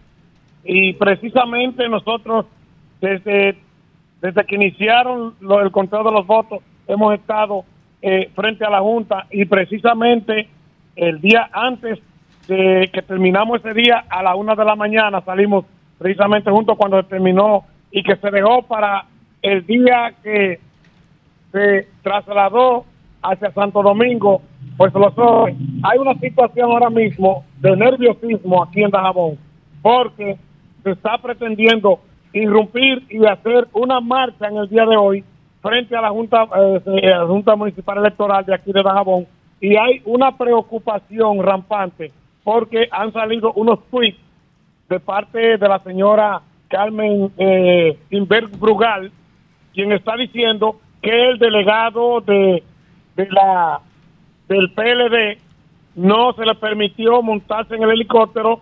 Situación esta que nosotros como periodistas y que tenemos credibilidad en esta frontera norte de la República Dominicana, grabamos cuando el delegado del Partido de la Liberación Dominicana y que precisamente ustedes tienen ahí el video donde se ve el delegado del Partido de la Liberación Dominicana montado en el helicóptero. Y en estos momentos nosotros estamos en compañía de Ana Margalita López, quien es la presidenta eh, provincial del Partido Revolucionario Moderno, quien tiene, y también delegada de la Junta Central Electoral, quien tiene eh, y va a desmentir y va a dar algunas informaciones y aclarando para que el país sepa verdaderamente qué ha ocurrido en los últimos días en este eh, torneo electoral en esta provincia fronteriza. Con usted, Ana Margarita López. Buenos días amigos de, este programa. Buenos días. Queremos dar la opinión pública de que esto que, colgó la señora Carmen Inver Brugal es parte de toda la falsedad porque le entregamos al periodista Javier Luciano y que Javier Legenao, perdón, y que él, como periodista acucioso también lo tiene, donde desde que salimos de la Junta, nos, en la prensa los seguimientos, hasta que nos montamos en el helicóptero. Ahí sale el delegado del PLD que se llama Héctor Victorino Espinal, al lado nuestro, más los tres miembros titulares de la Junta, la secretaria de la Junta, y fuimos a Santo Domingo. Allí que fuimos a hacer, a darle continuidad a los trabajos, porque nosotros duramos desde el domingo hasta el lunes a las 8 de la mañana en la Junta. Somos humanos y se pidió un descanso. Salimos, todo se cerró la Junta y regresamos el lunes, el mismo día, porque fue a las 8 de la mañana del lunes que, salimos de la Junta, y volvimos a las 2 de la tarde, en presencia de la señora Sonia Mateo, de Olga Fernández como observadores, más los delegados políticos de todos los candidatos que tenían candidatura, de todos los partidos perdón, que tenían candidatura ahí presentes.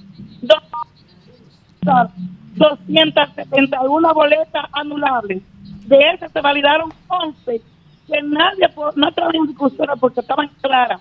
Estaban marcadas la mayoría en el sombrero de Santiago Riverón, porque Riverón se puso un sombrero negro, eh, el creyón era negro y cuando marcaron, parece que agotado los miembros del colegio, de estos colegios, no, no vieron, pero nosotros inclusive llevamos una lupa y alustamos y, y, verificamos muy bien estos votos.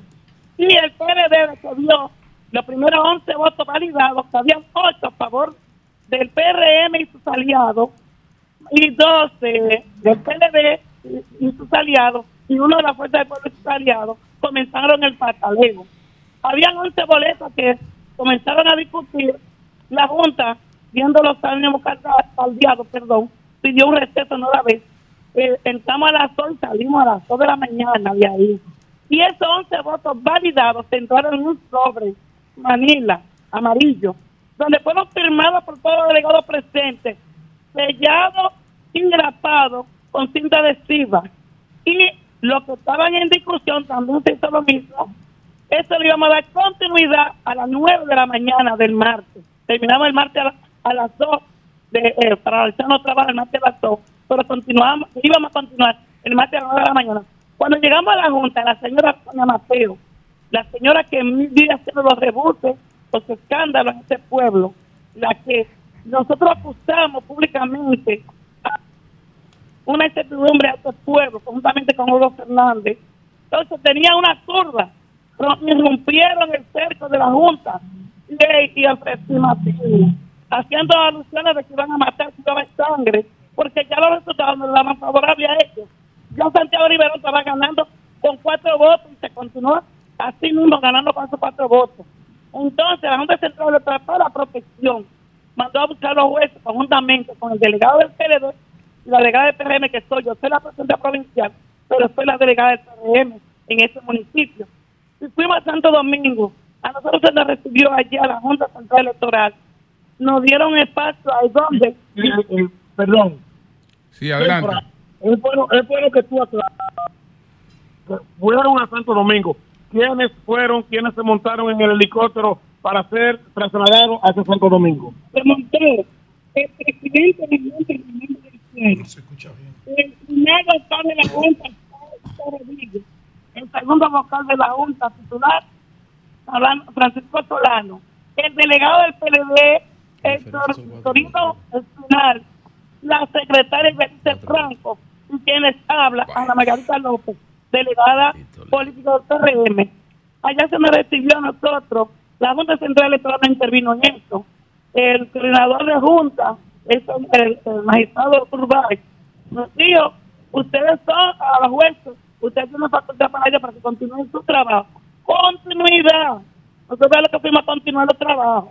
Y fue la Junta de la Jabón que yo continué los trabajos. Y se destaparon las 11 boletas que estaban en discusión y solo se validó un voto que está a favor del PLD. Es decir, que hubo un total de 12 votos válidos, donde 8 favorecieron al PRM y sus aliados, 3 al PLD y sus aliados y 1 a la Fuerza del Pueblo y sus aliados. En conclusión, el boletín final fue Santiago Riverón obtuvo 5.932 votos. La candidata del PLD y sus aliados obtuvo 5.928 votos. Es decir, que Santiago Riverón está ganando y ganó con cuatro votos por encima. Ese pataleo de PLD, y ya ellos no, no le vale patalear porque todo fue claro y preciso ahí. Bueno, pues gracias, gracias Javier. Javier Genao. Sí, aquí estamos.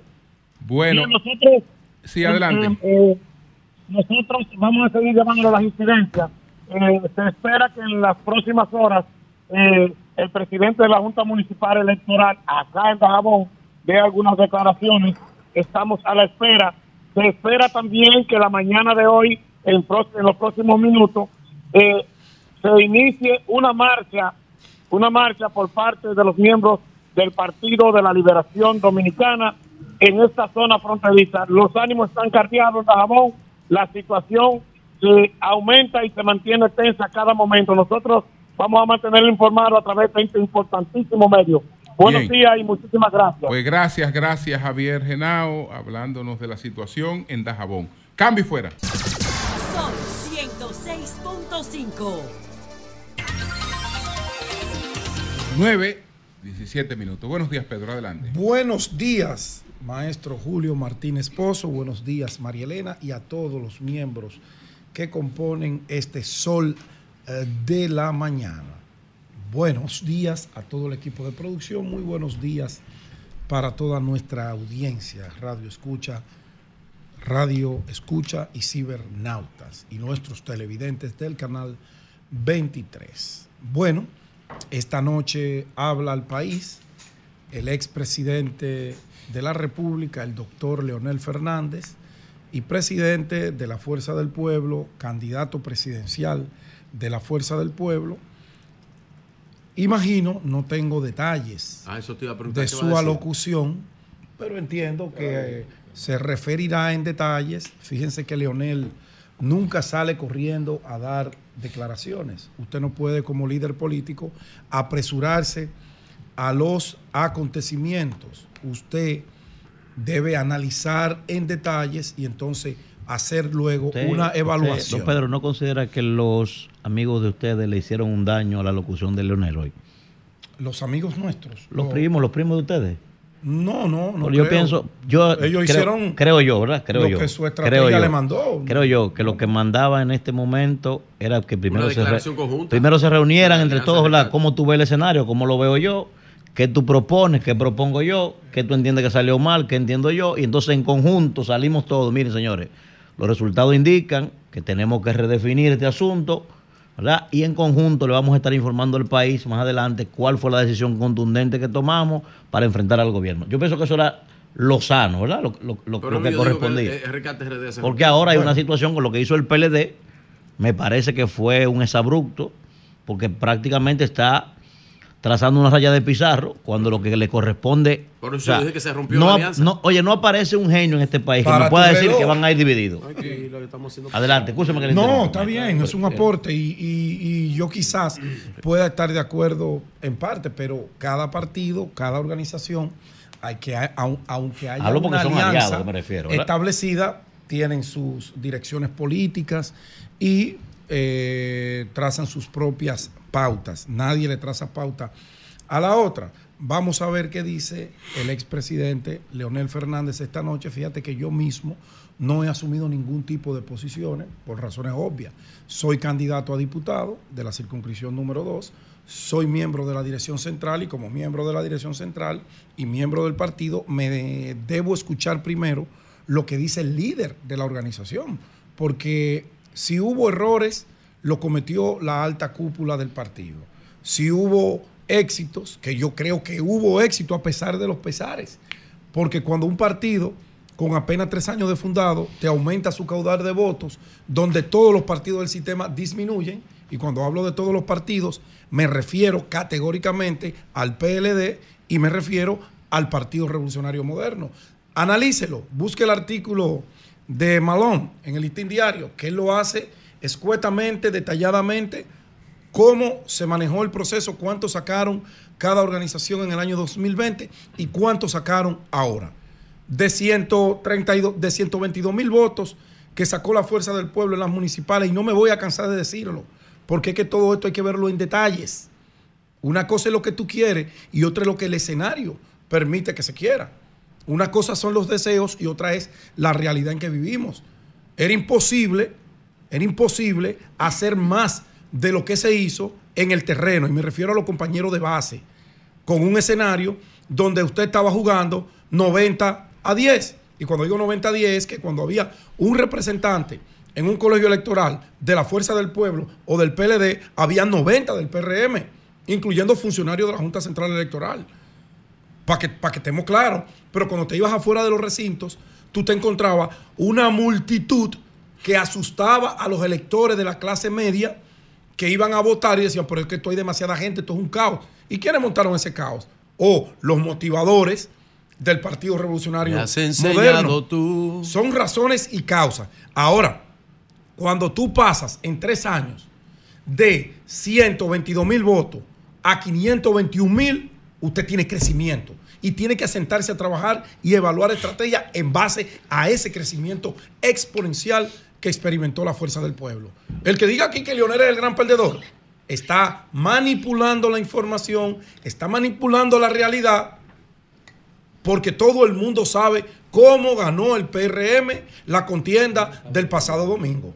Si no, vayan a Santo Domingo Norte. 19 veces fue el primer mandatario. 19 veces. O sea, ahí no ganó Betty Jerónimo, ahí ganó Luis Abinader. Y si perdía, perdía Luis Abinader. Pero peor aún, ahí ganó los cuartos del gobierno. Asquerosamente impuesto. Asquerosamente impuesto. Y tengo cómo demostrar cada una de las cosas que estoy diciendo. Tengo cómo demostrarlo. Pero ahí se los dejo hasta que el presidente Fernández hable esta noche. Ya mañana analizaremos su discurso. Que un hombre con la sapiencia del doctor Leonel Fernández, todo el mundo sabe que no va a venir a hablar un disparate. Todo el mundo lo sabe y el país está en la expectativa. Que el gobierno quiera vender la idea de que febrero definió mayo, créanse esa mentira, créansela, porque Leonel Fernández no fue candidato en el mes de febrero, el domingo pasado. Omar Fernández no fue candidato. Pedro Jiménez no fue candidato. Eh, Luis Abinader, aunque sí fue el candidato, porque él fue a cargar a todos con los cuartos del gobierno. Dejémonos de pendejada. Abel Martínez no fue candidato. Ellos van a competir ahora, salvo que lleguen a un gran acuerdo, que yo creo que se debe llegar a un gran acuerdo. Pero eso es lo que yo creo.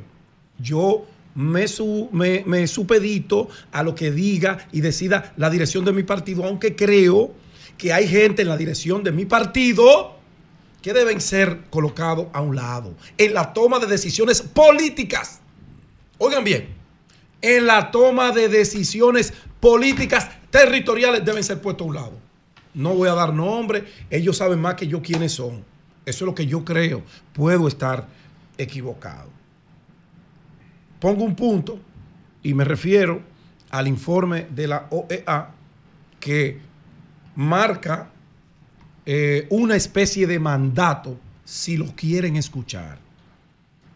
Un mandato que obliga a la clase política a sentarse en una mesa. Un mandato de la asquerosidad que se manejó y que nunca antes había sido vista por ojos humanos, ni siquiera en Haití, que no es país, que trata de ver si un día lo es. Ese manejo burdo del dinero público, ese dinero que usted paga de impuestos, que claro, no fue solamente el PRM que lo hizo, porque el dinero que le dieron a los partidos políticos para participar en las elecciones, que dicho sea de paso, lo dio cuando el gobierno le dio la gana de entregarlo. Cuando ya no había ni siquiera cómo cambiar una papeleta en un banco para manejar la famosa logística. Todos esos elementos tienen que ir anotándolo lo que están haciendo juicios a priori, lo que enterraron a la oposición, lo que quieren enterrar al único adversario que le puede hacer frente a las políticas de este gobierno que se llama Leonel Fernández Reina. Tomen nota, no repitan como cotorras, escuchen el informe de la OEA, no es Pedro que lo dijo. Se hizo un uso abusivo de los recursos del Estado en el informe de la OEA que dice la Junta que lo acepta y que lo va a evaluar. ¿Por qué la Junta Central Electoral, que no tengo quejas, más que debe revisar la nómina de todos esos funcionarios que colocó en los diferentes centros de votación? Porque ahí daban la orden de los. Eran ellos, y ustedes lo saben porque está en el informe, porque los observadores lo vieron. Mandaban a callar funcionarios de la mesa, supervisores de la Junta, a los delegados políticos. Imagínese usted si era un delegado que no tenía la autoridad y el conocimiento de lo que estaba supervisando, de lo que estaba defendiendo, se lo comían vivo. Y eso no podía ser.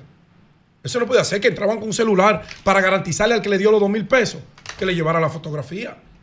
Esas cosas nosotros no podemos hacerlo. Y la clase media que se asustó, la clase media se asustó y los pocos que fueron a votar se devolvieron por la parafernalia que había instalada en los centros de votación del Partido Revolucionario Moderno. Yo no estoy llorando, yo no soy hombre de llorar, lo vengo diciendo el primer día.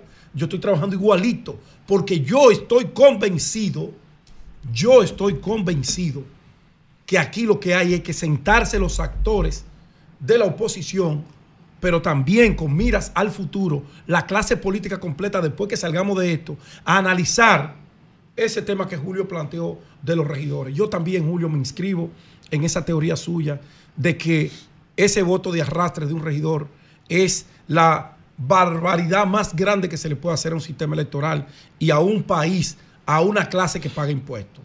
Porque no se escoge por voluntad, sino por el padrino que tenga más dinero para imponer un candidato a regidor. Y lo que va allí, salvo las honrosas excepciones que las hay, no nos sirve para nada.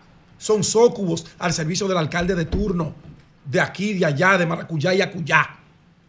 No, eso hay que sentarse a revisarlo. También hay que revisar el valor que tiene a hacer dos elecciones en un mismo año.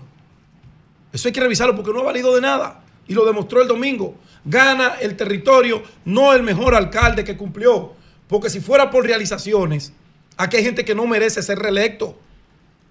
Si fuera por hechos tangibles y si fuera por los tangibles, nadie le ganaba a Carlos Guzmán esa alcaldía de Santo Domingo Norte. No se la ganó Betty, se la ganó Luis Abinader. Con 19 visitas, con 200 funcionarios metidos con las sarganas llenas de dinero público, vulgarmente utilizado.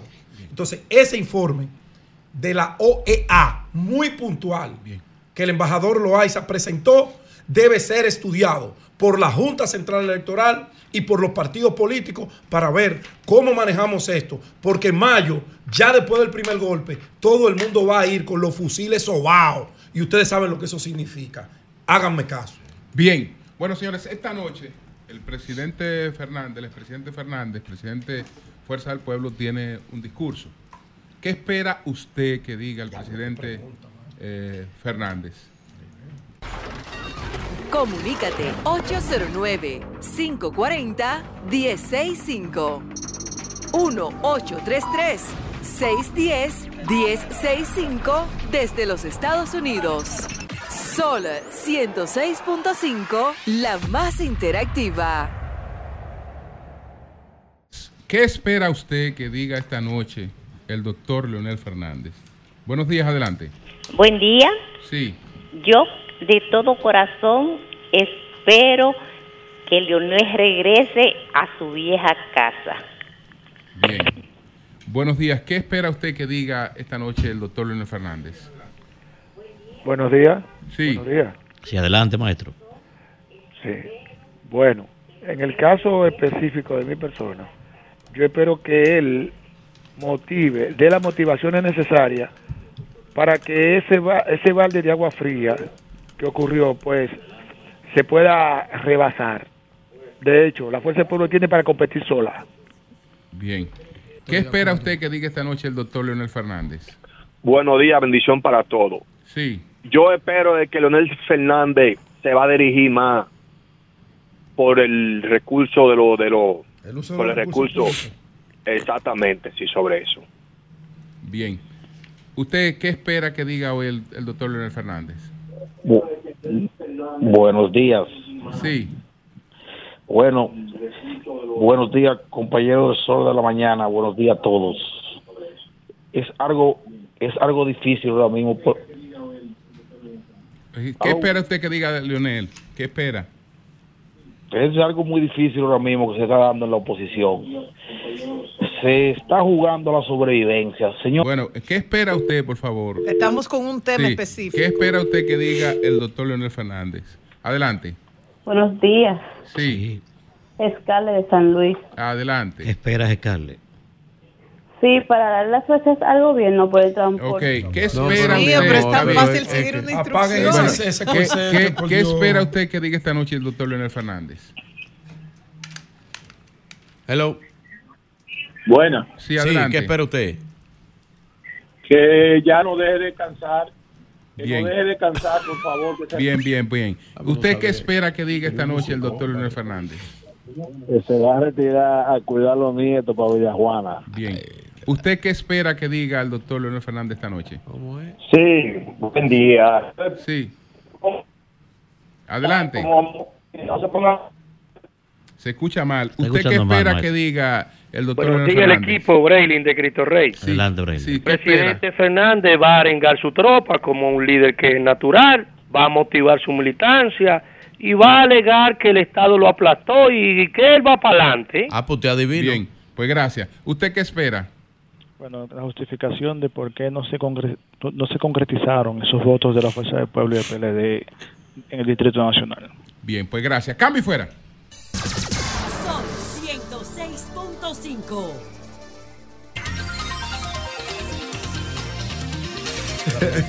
Son las 9.38 minutos. Virgilio, buenos días. Hablando es que uno se entiende. Gracias a todos los que nos escuchan a través de este Sol de la Mañana de Sol 106.5. RCC Media es la catedral de la opinión en la República Dominicana. La definición de el panorama electoral de cara a mayo es eh, simple. No hay una no hay por qué tener, diría yo, ahora mismo una alianza de la oposición. Cada quien demostró que eso era el abrazo del borracho. Se abrazaban porque se estaban cayendo, no porque se querían. Y cada quien ha dado sus pareceres en medios de comunicación. Esta noche lo hará el presidente Fernández. Como presagio, va a hablar del uso y abuso de recursos del Estado y qué para adelante que vamos. Ya yo me lo sé el discurso. Yo sé qué es eso.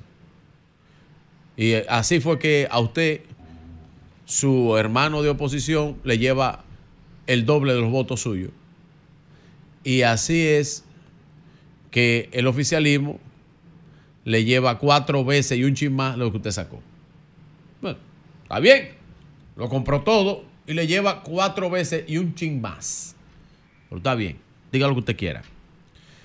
La definición de mayo en cuanto a lo presidencial no está en juego.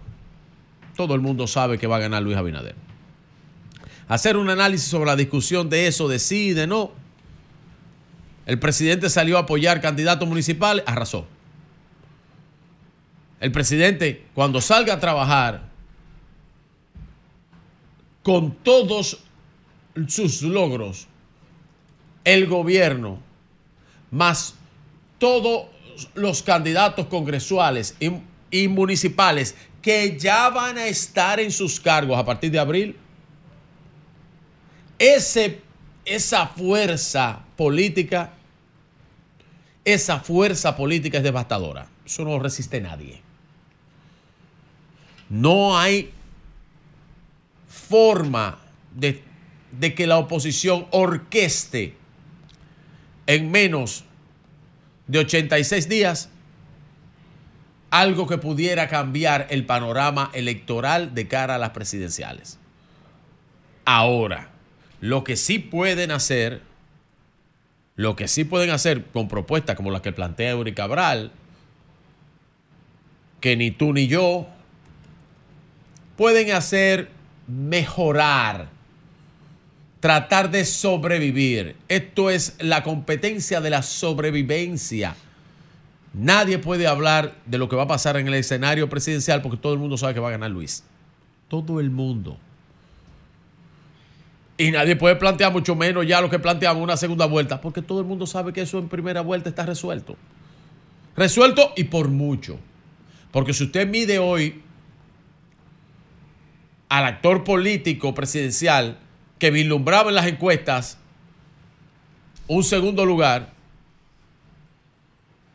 si usted lo mide hoy, empieza a medirlo hoy, lo termina de medir el domingo en 1200 encuestas, yo estoy seguro que ha bajado entre 7 y 10 puntos. Porque es el derrotismo. Eso da derrota. Cuando usted está derrotado, está perdido. Sus tropas están desmoralizadas. Él va a intentar arengarla hoy. Pero ¿y con qué fuerza? Te va a arengar con discurso. Con discurso no se va al colmado ni al súper. No. Entonces, ahora el escenario que le queda a la oposición, sabiendo que ya el presidente está resuelto, el escenario que le queda a la oposición es el escenario congresual. Pero ¿qué pasa del escenario congresual? ¿Dónde están los liderazgos desarrollados en los pueblos, en las provincias, para usted poder lograr ese escenario congresual? ¿Dónde está ese liderazgo? Bueno, aparentemente el PLD demostró que le queda maquinaria y liderazgo. La fuerza del pueblo demostró que le falta trabajar el liderazgo local y que le falta trabajar líderes locales y estructura local. Más aún, ¿cómo la oposición va a orquestar eso? ¿Cómo lo va a orquestar si usted tiene la gente que mueve el voto, las manejan los alcaldes? En los pueblos, para los diputados, quien maneja a la gente es el alcalde. ¿Por qué? Porque el alcalde queda empleos. ¿O qué, qué empleomanía para manejar? Usted dirá, bueno, pues todo el que vota por un diputado no es porque tiene un empleo público. Usted tiene razón. Pero el que mecaniza el voto, el que es político, que anda trabajando política, vive de algo. Y anda buscando la política para, para poder eh, trabajar en su vida. Así que esos empleados son los que van a salir a trabajar. Y son los que están animados porque ganaron. Y son los que tienen recursos porque ganaron. Y asumen en abril. Y si están eh, eh, en los puestos de, de- de alcaldía, van a seguir. Y van con todo el pie. Y se montan esos diputados en ellos. Porque un diputado lo que da son dos empleos. Y un senador tres. Eso es lo que hay. Entonces, el escenario que tiene para definir, y me remonto a un comentario de hace casi un año, ¿y quién es el líder de la Fuerza del Pueblo en Bauruco? ¿Y cuál va a ganar en Elías Piña? ¿Y cuál va a ganar en Montecristi? ¿Cómo se llama? Llámenme. ¿Cuál es el líder que se ha quedado en el PLD en Puerto Plata? Walter Musa. Walter Musa le dieron una pela que todavía lo andan Es el buscando. candidato a senador. Puede ser, pero lo andan buscando. Walter Musa. Está bien, pero lo andan buscando. Pero tú Per- preguntaste. perdió todos los municipios. Tú preguntaste. Pero perdió todo. Él no era candidato. Pero perdió Él todo. es candidato ahora, en mayo, a ¿Y en- senador. ¿Y en base a qué se va a montar? ¿A qué estructura política? A la de su partido. Ah, está bien. ¿Quién es, quién es el candidato en Samaná? Muñeco. Nadie. Blanco, Muñeco. pizarra en blanco, diga. Muñeco. Muñeco sí. es el candidato Entonces, a senador en Samaná por En el Samaná. PLD. Perfecto. ¿Y quién es el candidato del PLD en Dajabón? Tú dirás, Sonia Mateo. Claro. Ah, ok. Pero seguro. Sonia y Mateo. próxima senadora, No, Sonia Mateo. Sonia Mateo. Sonia Mateo. Apoyada por Olgo perfecto. Fernández y por todo el. Partido de la Liberación ¿Y Dominicana. en qué se va a basar? Ese es el- lo que tiene que estar pensando la oposición, ¿eh? A no hacer un papel ridículo en las elecciones. Sabiendo que la presidencial no tiene nada que buscar. No obstante lo que diga Abel, no obstante lo que diga Leonel, no obstante lo que diga Danilo. Lo que está en juego es su preservación, su mantenimiento a través del tiempo. No le queda otra opción. Y no hacer un papel que pase, como diría, como diría Dante, de lo sublime a lo ridículo, maestro. Bueno, pues nos quedamos aquí mismo. Nos quedamos aquí Ya mismo. no se me dio un minuto nomás. Nayí, buenos días, adelante.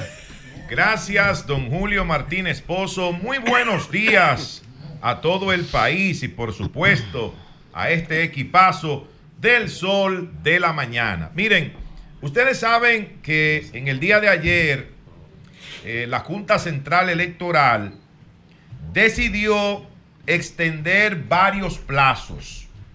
Porque en el día de mañana, 23 de febrero, vencía el plazo para que los partidos políticos solicitaran eh, las alianzas, fusiones y coaliciones ante la Junta Central Electoral, porque esas alianzas, fusiones y coaliciones tienen que ser aprobadas eh, por el Pleno de la Junta porque deben estar acorde a las leyes en materia electoral de la República Dominicana. Bueno, pues ya no será en el día de mañana 23 el plazo para eso, sino que la Junta lo ha llevado hasta el 27 de febrero a las 5 de la tarde. El 27 de febrero a las 5 de la tarde es el plazo que ha fijado la Junta para que los partidos soliciten, soliciten eh, eh, las fusiones, alianzas y coaliciones.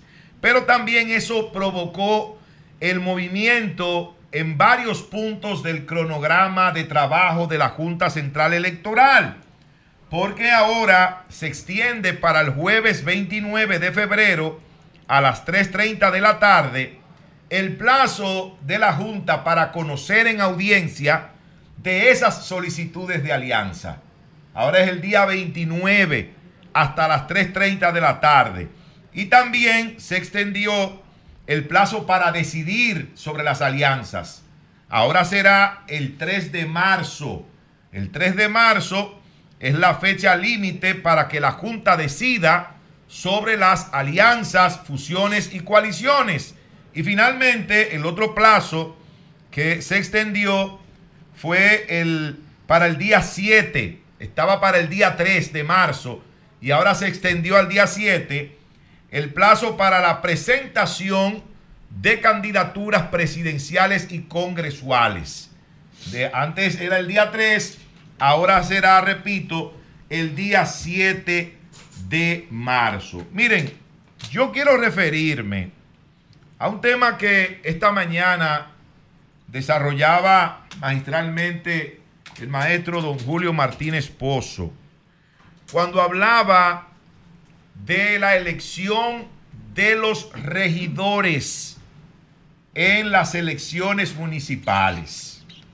Y yo tengo la misma preocupación que manifestaba don Julio esta mañana con relación a la forma, a la forma y a la cantidad inexplicable de votos que obtuvieron algunos candidatos, sobre todo, sobre todo en, las grandes demarcaciones territoriales.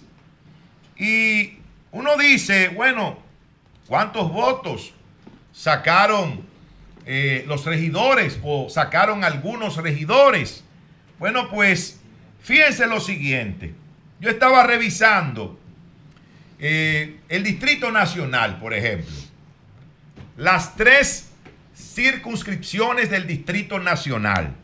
Miren lo que ocurrió aquí, señores. Ustedes saben que el domingo pasado lo que ocurrió aquí, ¿verdad? La compra burda de votos, de cédulas en todo el territorio nacional. ¿Y quién puede comprar? ¿Quién tiene esa capacidad de compra de votos y de cédulas? Las tiene el partido de gobierno. Porque participación ciudadana no iba a ser un informe sin embarrar a los partidos de oposición. Yo quisiera ver el informe del 2020 para ver si Participación Ciudadana también ahí acusó al PRM de haber comprado votos en el 2020.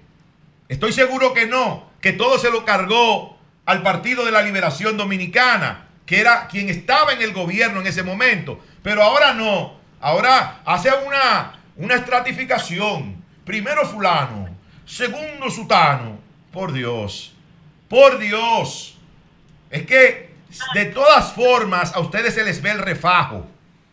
Pero todo el mundo sabe lo que aquí pasó para los alcaldes. Y también, y también para los regidores. Señores, hubo un regidor, un candidato a regidor del PRM en la circunscripción número 2 del Distrito Nacional que sacó 10.908 votos. Yo quiero que alguien me explique. Gente, óigame bien, gente prácticamente desconocida en su demarcación territorial. Nada que decir entonces a nivel nacional, o sea, para conocimiento de, de la gente en sentido general. Pero no solo eso, gente, candidatos que no hicieron ni media propuesta, que nadie sabe posiblemente ni cómo hablan esos candidatos. 10.900 votos. Hubo otro en esa misma circunscripción que sacó 7.169 votos. Señores, con esos votos, usted puede ser electo como diputado, de hecho, de hecho, en las elecciones pasadas del 2020, las congresuales, hubo un diputado en esa misma circunscripción número 2 que salió electo con 4.400 votos por el método de Hunt. salió con 4.400 votos en esa circunscripción número 2 del Distrito Nacional. Es para que ustedes vean, para que ustedes vean. Pero vamos a la 3, a la, a la número 3 del distrito. Hubo un regidor que sacó 9.609 votos. Otro que sacó 8.193 votos. Y un tercero que sacó 7.246 votos. ¿Cómo se puede explicar algo como eso? En la número uno del distrito, oh, oigan esto, 8.486 votos sacó un candidato del PRM. Otro sacó 8.244 y otro sacó 7.778. Cuando la media de los votos obtenidos, o, no la media, la mayor cantidad de votos obtenidos por los candidatos de la oposición estaba alrededor de los 2.300 votos, 2.100 votos, 2.400 votos en el mejor de los casos.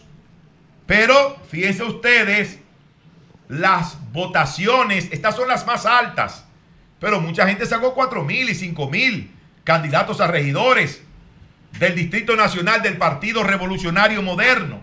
Repito, gente desconocida, gente que no, no hizo una sola propuesta, gente que apareció tres o cuatro semanas antes de las elecciones, llenando eh, toda su demarcación electoral de vallas, con muchos recursos, con mucho dinero, recursos que también fueron utilizados el día de las elecciones del pasado domingo. Entonces, que un regidor, que un regidor o una, que un candidato a regidor o una candidata a regidora saque 10 mil votos o más, saque 8 mil votos, 7 mil votos en un proceso electoral como el que vivimos el pasado domingo 18 de febrero, eso solamente tiene una explicación, una sola explicación. Y es la siguiente. La compra asquerosa y vulgar de votos con los recursos del Estado. Bien, señores, tenemos en la línea telefónica a Hipólito Martínez que fue el candidato a la alcaldía de Santiago por el municipio, el distrito municipal de Santo Domingo Norte. Entonces, vamos a conversar con él. Hipólito, ¿cómo estás? Gracias, don Julio Martínez Pozo. El saludo para todos los miembros del el más influyente programa de la Radio Nacional. Hipólito, eh, los resultados eh, del el municipio de Santo Domingo Norte eh, fueron impugnados, del Distrito Municipal de Santo Domingo Norte fueron impugnados?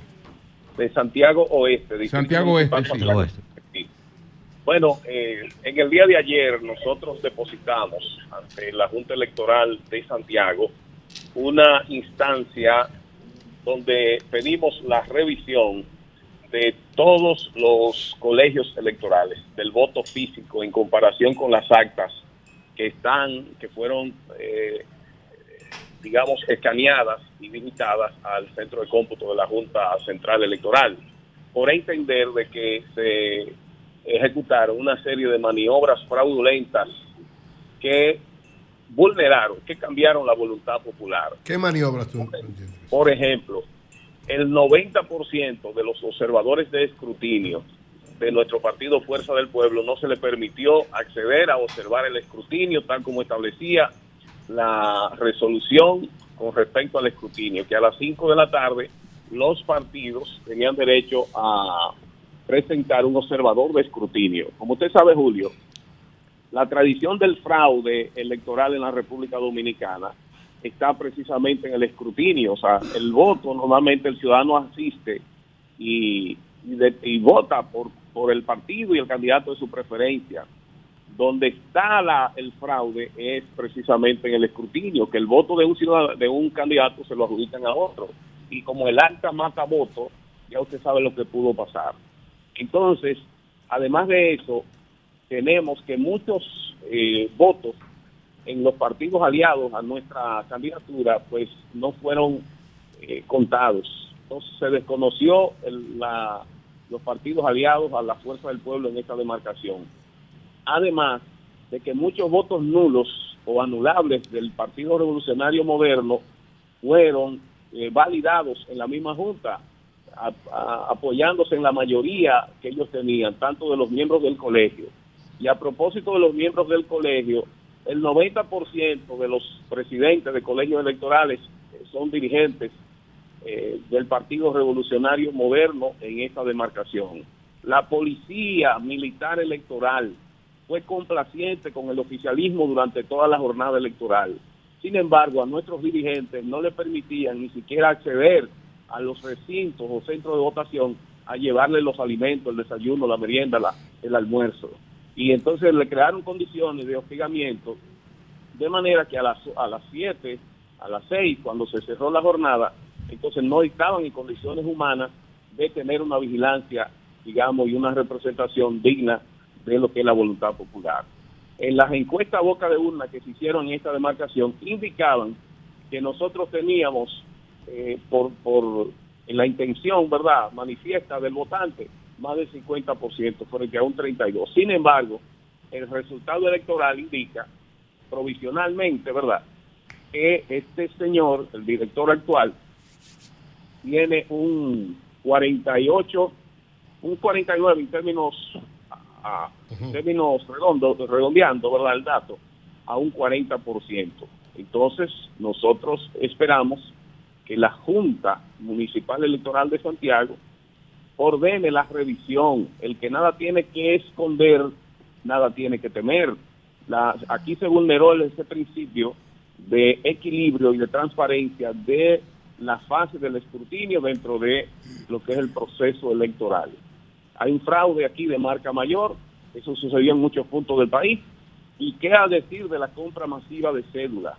Que se dio aquí, aquí hubo centros donde tenían las cédulas por mochilas llenas de cédulas compradas a la oposición y de manera fundamental a nosotros que éramos el candidato a vencer en este proceso electoral. Bueno, pues muchas gracias a Hipólito Martínez, el candidato a la alcaldía de Santo Domingo eh, Oeste, por Santiago de los Caballeros. Santiago, Santiago Oeste. Oeste. Santiago. Sí, sí. Cambio y fuera.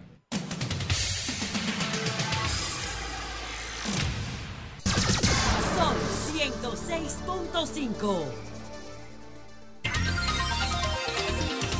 Bueno, vamos a ponerle un cumpleaños al expresidente Hipólito Oh, Mejía. pero claro. Felicidades, Hipólito Mejía.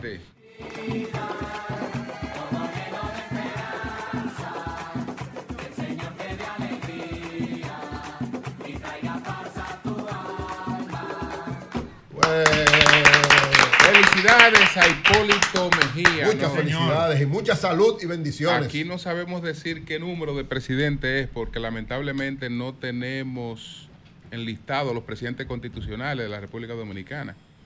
Eh, eh, En global debería ser el número 50. y- Yo estoy hablando constitucionales. Sí, no, pero en general. No lo tenemos en global. Ah, no, Nosotros no constitucionales, sabemos. no, vamos a averiguar. Yo, yo pregunto en este momento cuántos Yo voy a constitucionales averiguar cuántos y constitucionales. nadie Canten sabe. Pero es el número No, 50. no lo tenemos, los Es presidentes libro, constitucionales. ¿cómo que no?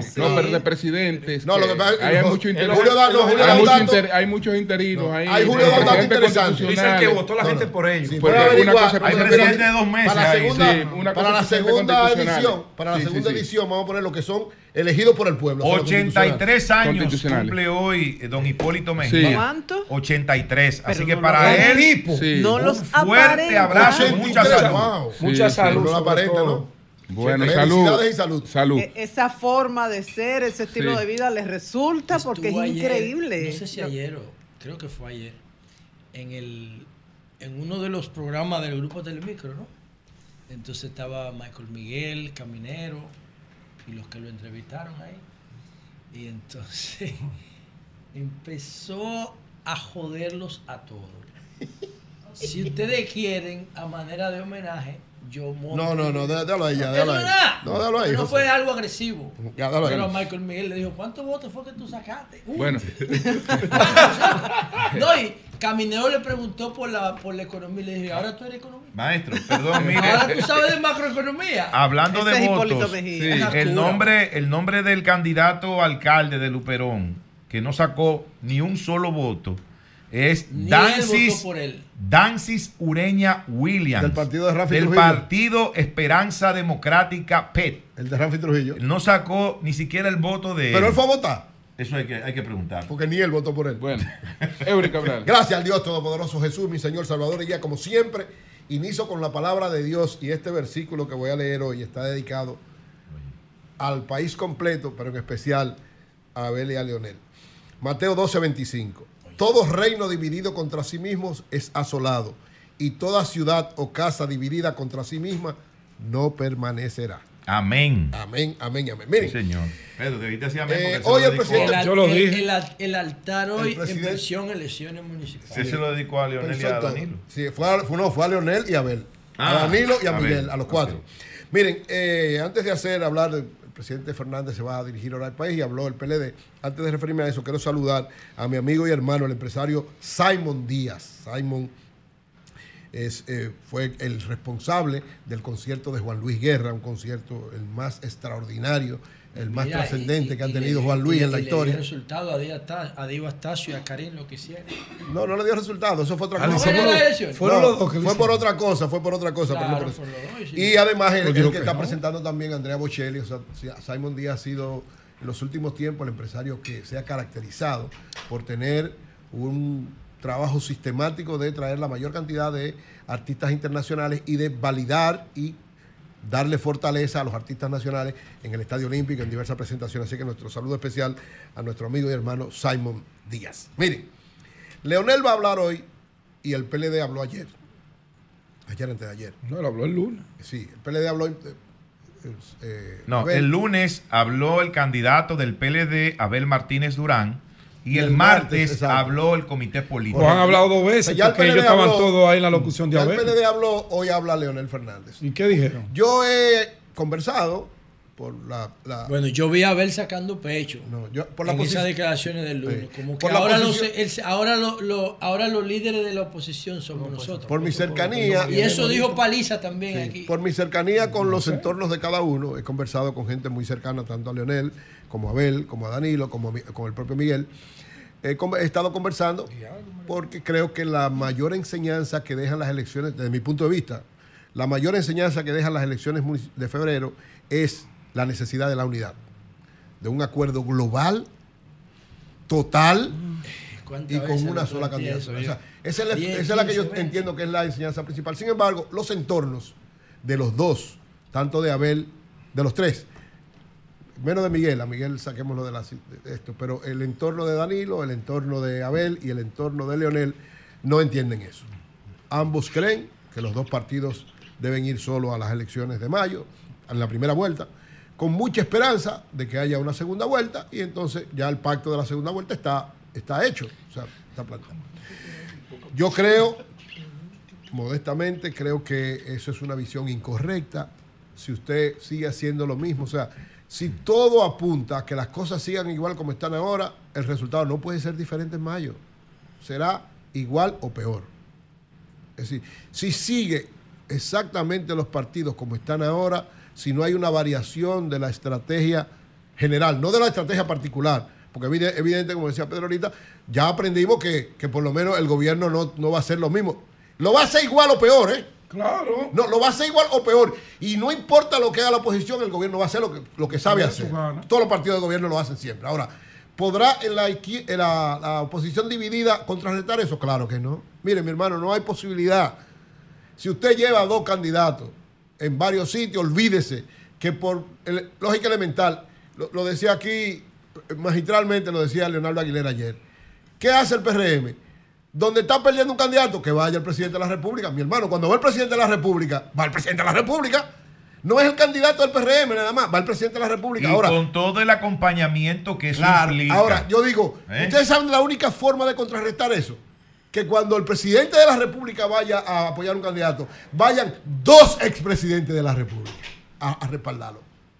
Eh, era- a, a ver qué puede suceder. No es, eso no quiere decir que van a ganar, pero por lo menos, y yo reitero, miren, si no hay un contrapeso real de la oposición al PRM y al presidente Luis Abinader, el PRM va a sacar más del 90% de las senadurías. Y cuidado, cuidado si el 100%. Más del 80% de los, de los diputados. Y cuidado. ¿Por qué? Porque es evidente, señores. Primero, ellos aprendieron la lección. O sea, el gobierno aprendió la lección. ¿Qué es lo que hay que hacer? Muchos recursos, mucha consolidación de ellos y el presidente que está muy bien, porque el presidente está muy bien. O sea, no estamos en la misma situación que cuando Hipólito, que aunque el PRD era brutal y estaba en el gobierno, pero el presidente tenía una situación difícil por la situación de la economía y por una serie de situaciones. Ahora no. Ahora, lo único, oigan bien, lo único que contrarresta un arrase en mayo absoluto del PRM es que dos expresidentes apoyen a todo el mundo.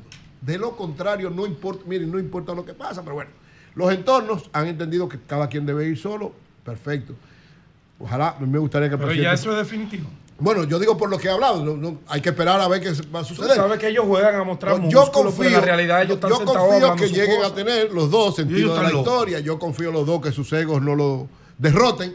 Yo espero que los dos entiendan que por encima del interés de Leonel de volver a ser presidente después de haber sido tres veces presidente, y por encima del deseo de haber de ser presidente en su primer intento, recuérdese que Danilo perdió en el 2000 perdió en el 2007 y 12 años después de haber salido candidato, es que fue presidente de la República, 12 años después, Danilo Medina, señores, que no es cualquier cosa. Entonces, que Abel también entienda eso y que Leonel entienda que ha sido tres veces presidente, no una, no tres veces presidente. Entonces, si ellos no entienden eso y cada uno va solo, si el PLD entiende, ¿verdad? Que porque sacó más votos a ellos que le corresponde, o Leonel porque está encima en las encuestas sobre Abel es el que le corresponde, pues que vayan solos que le vaya bien, que Dios lo bendiga a los dos. Pero evidentemente, señores, lamentablemente, lo que dice, o sea, lo que dice ahora, yo no sé si eso pueda cambiar con esa, dejando lo mismo igual de aquí a, menos de dos meses, o dos meses y algo que falta. Yo lo veo muy difícil. Quisiera estar equivocado, ojalá yo me equivoque y no pase lo que pase, pero miren, no hay posibilidad de cambiar el panorama electoral, no hay ninguna posibilidad de cambiar el panorama electoral si no cambian la estrategia y la escena de los actores que son oposición. No hay, no hay, no. Ahora, ¿verdad? Tuviste que perder las elecciones para darte cuenta de Sí, eso. claro, porque yo pensaba que en las elecciones le iba a ir diferente. Eso es lo que yo pensaba. Lógica y razón. Yo creía que en las elecciones. yo decía, para mí ganaba Víctor Fadul en Santiago. Para mí ganaba eh, eh, Luis Alberto. Pero, le, dijimos que no. Bueno, pero yo pensaba, hermano, yo pensaba. siendo sincero. Yo estoy siendo sincero. Yo pensaba que. Ustedes saben cómo fue que eso cambió, ¿Y quién dice que no va a ser igual en el mayo? Es más, oigan bien, oye bien, allí. No, no, va a ser, exacto, va a ser peor. Pedro y Nayib, que recuerden la encuesta de Madrid. Señores, va a ser peor. Mayo va a ser peor. ¿Por qué? Miren por qué, tan sencillo como elemental. ¿Ustedes creen que a Luis le, convenía que el candidato de, de Mata Hambre de Luperón ganara? No, a él le convenía que el PRM se consolidara por él. Entonces, lo que él va a hacer para con todo el derecho que tiene y, con la gestión que ha hecho y con todo. Él tiene todo el derecho de hacer todo lo que tenga que hacer para él. Entonces, si lo hizo para un candidato, si él fue cinco veces a, a, caravanear con Dio Altacio porque sabía que, que era uno de los sitios donde se podía perder, ¿qué será para él ganar? Va a hacer todo, absolutamente todo. Entonces, Leonel y Danilo, sobre todo Leonel y Danilo, porque Abel, ¿verdad? Todavía tiene mucho tiempo, es joven, tiene mucha esperanza, pero Leonel y Danilo ya en el caso de Danilo ya no puede volver a ser presidente. Por ahora. Por, ahora no, yo no creo que vuelva a ser presidente Y además, él me lo dijo, no, no creo, no creo que sea para atrás, pero bueno. Pero, pero tiene impedimento. Él lo dijo más de 200 veces. Juró hasta por Dios que no volvió a intentar. por Dios. De eso no hablemos. Por Dios. De eso no hablemos. Bueno, yo espero que no vuelva, pero es verdad. Porque el actual presidente dijo lo mismo también. Eso es verdad también. Yo Madre mía. Los videos están por ahí. Ellos dos. hay posibilidad. Señores, Leonel y Danilo es que deciden Oigan bien, Leonel y Danilo, que me excuse a ver, porque yo sé que Abel es el candidato, Abel tiene mucho futuro político, pero Leonel y Danilo es que deciden la reelección de Luis Abinader.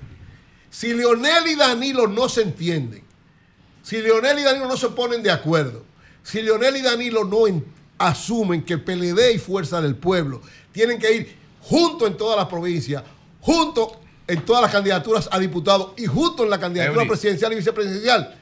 Que Eury, se olvide. Al presidente Fernández le preguntaron que por qué él y Danilo no se reunían ahora, recientemente. Y él dijo que ninguno de ellos dos era candidato. Pero ahora Leonel es No, candidato. Leonel, pero Danilo todavía sigue sin ser candidato. Entonces son, Bueno, son Abel y ¿y Leonel.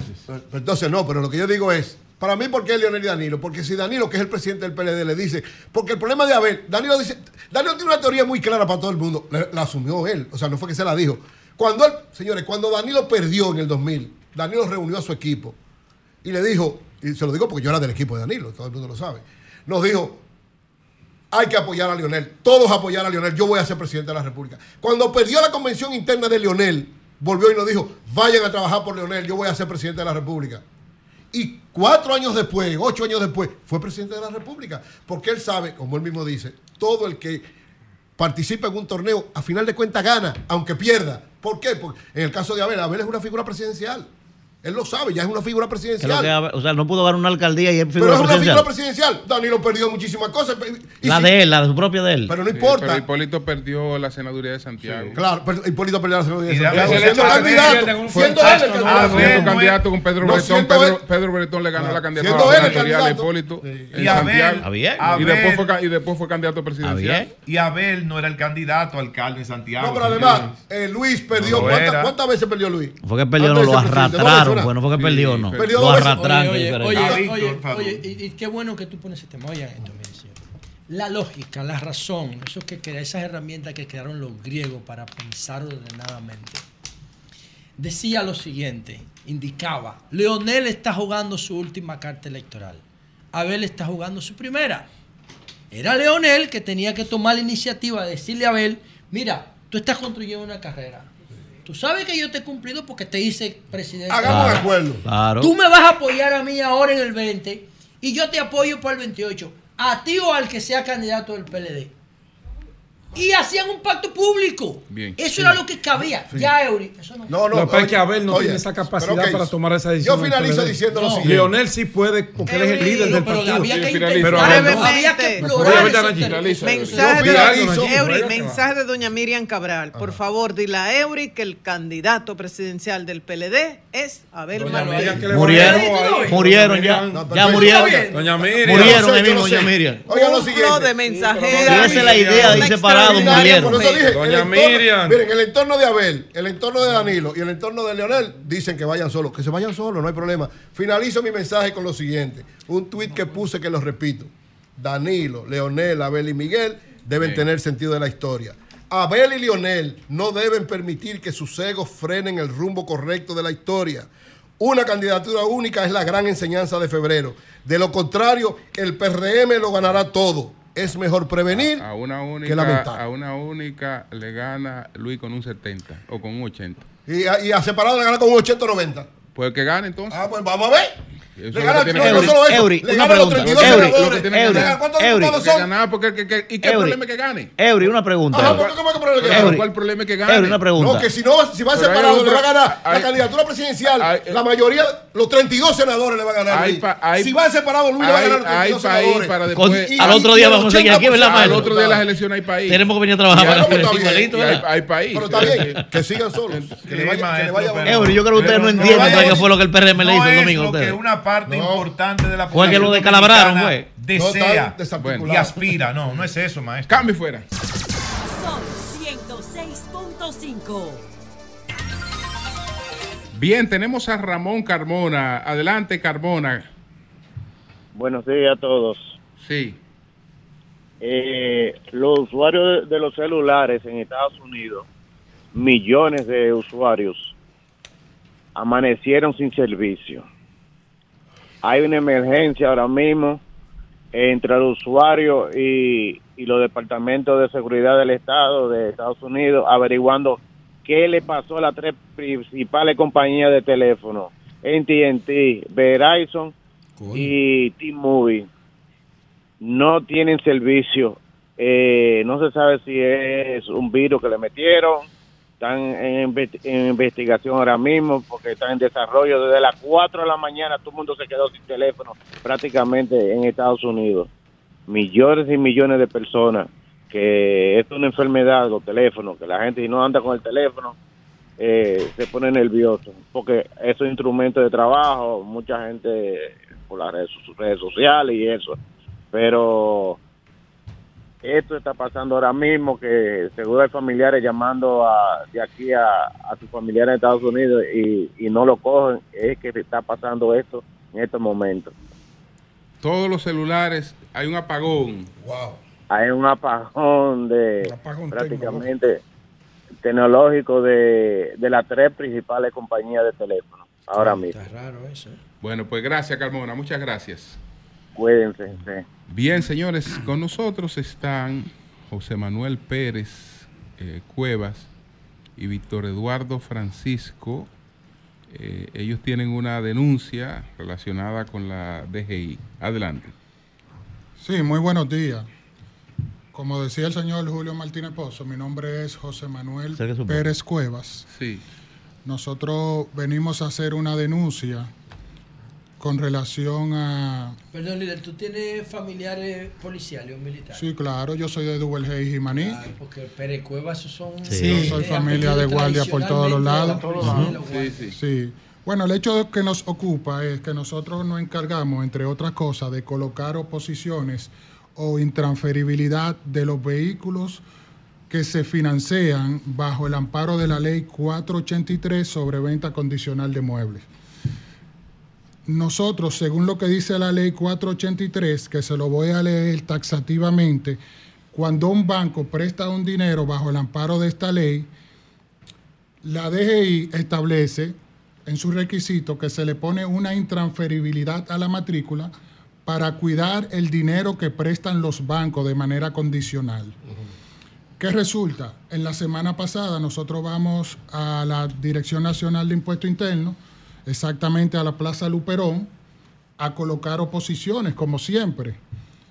Y allá nos dicen que no pueden poner la oposición porque el encargado de vehículos de motor, el señor Ariel Medina Locuar, eh, dijo que no, que deben poner las matrículas a nombre del banco, lo cual es una acción antijurídica porque la ley no plantea eso en ningún momento. ¿Y en base a qué él hace esa solicitud de que se haga a nombre del banco? Muy importante esa pregunta. Nosotros hemos, le hemos preguntado que en razón de qué, para nosotros hacer alguna observación y nadie nos dice nada. Nosotros fuimos a la dirección central antes de ayer y en el departamento jurídico también desconocían de eso. O sea que al parecer el mismo director de- nacional de impuesto interno desconoce de eso. ¿Y Entonces, esa solicitud está por escrito o fue algo verbal? Que... no fue algo verbal, porque nosotros pero- comúnmente vamos a poner intransferibilidad. Entonces, nos mandaron a Malecon Center. Cuando vamos a Malecon Center a poner las oposiciones, también nos dicen que no se permiten. Nos dejan ahí como una hora y después nos dicen, se la vamos a recibir de manera provisional, pero en la Luperón no la están recibiendo. Entonces, es una barbaridad, porque imagínense ustedes, aquí todo el mundo compra vehículos bajo el amparo de, de la ley de venta condicional. Financiado por, por bancos. Uno de los bancos más grandes de este país, el año pasado, en una sola, eh, en un solo concurso, prestó más de 10 mil millones de pesos. Otro más de 5 mil millones de pesos. Entonces ellos le están diciendo, tú tienes que traspasar la ¿Eso es vaina. un concurso o la, No, o- la feria, la feria, la feria, feria, la feria. automóvil? Entonces, imagínense ustedes que todas esas matrículas estén a nombre de los bancos, la barbaridad, todo lo que ocurra. Si, oc- si ocurre un accidente de tránsito, una muerte, lo que sea que ocurre es responsabilidad del banco. Claro. Cuando la ley misma establece, la ley de venta condicional, en el artículo 17 lo siguiente. En las ventas condicionales a que se refiere esta ley, los riesgos quedan a cargo del comprador desde el día de la venta, o sea, del que hace el financiamiento del vehículo. Pero si usted traspasa esa, va- esa matrícula a nombre del banco, el banco es responsable de todo. No, y lo extraño, es- lo extraño que se haga un cambio, como usted Que dice. no esté en la ley. y Que no, est- ajá, que no esté en la ley, no se justifique, no se explique, nada por escrito. Y sin ni siquiera con- y sin ni siquiera consultar los actores del sistema, porque estamos hablando de bancos que están poniendo en riesgo ahora mismo su dinero. ¿Y cuál es la solución? Cuando ustedes van y hablaron con el, el, encargado de jurídico o la encargada, de que le dijeron, no, no conocemos esto. Sí, nos enviaron a Malecon Center a hablar con el señor Ariel Medina Lockward, que es quien ha dado la disposición de no recibir la oposición. Y, hay un tranque ahí. Hay un tranque porque no quieren recibirlo. Vamos a, ver, vamos a ver, vamos a ver si Impuesto Interno da respuesta a esto. Entonces no pueden prestar si no pueden Mira, hasta dónde, hasta dónde es cierto y si es cierto en qué porcentaje las personas privadas que hacen transacciones de vehículos subestiman el precio del, de la venta para pagar menos impuestos.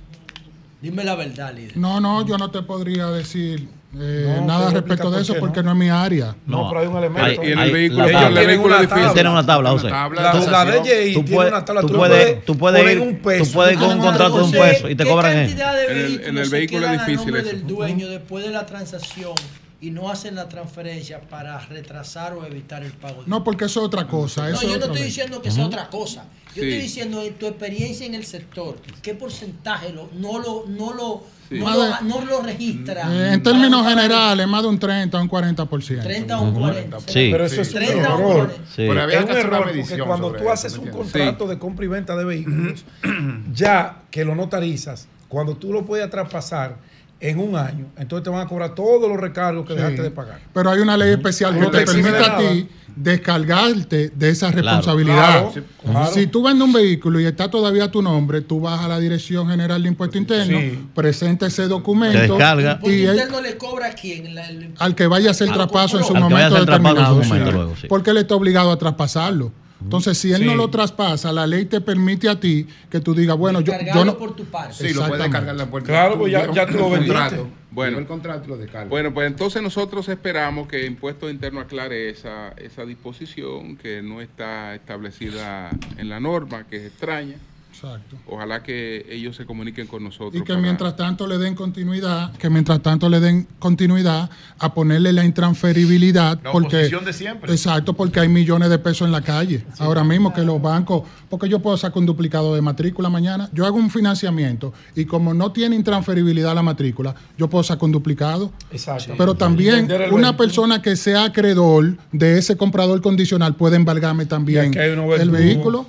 Y el banco pierde su dinero. Sería que no obstaculicen ese proceso de ponerlos intransferibles en lo que se decide y se explica todo. Correcto. Bien.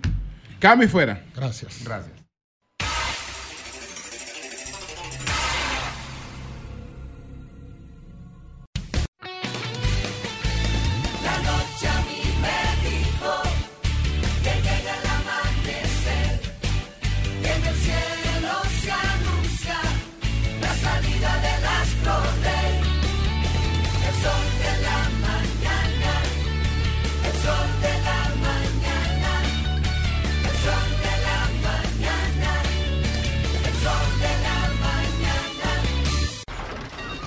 Comunícate 809-540-1065.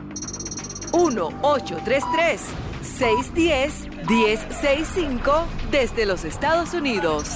Sol 106.5, la más interactiva.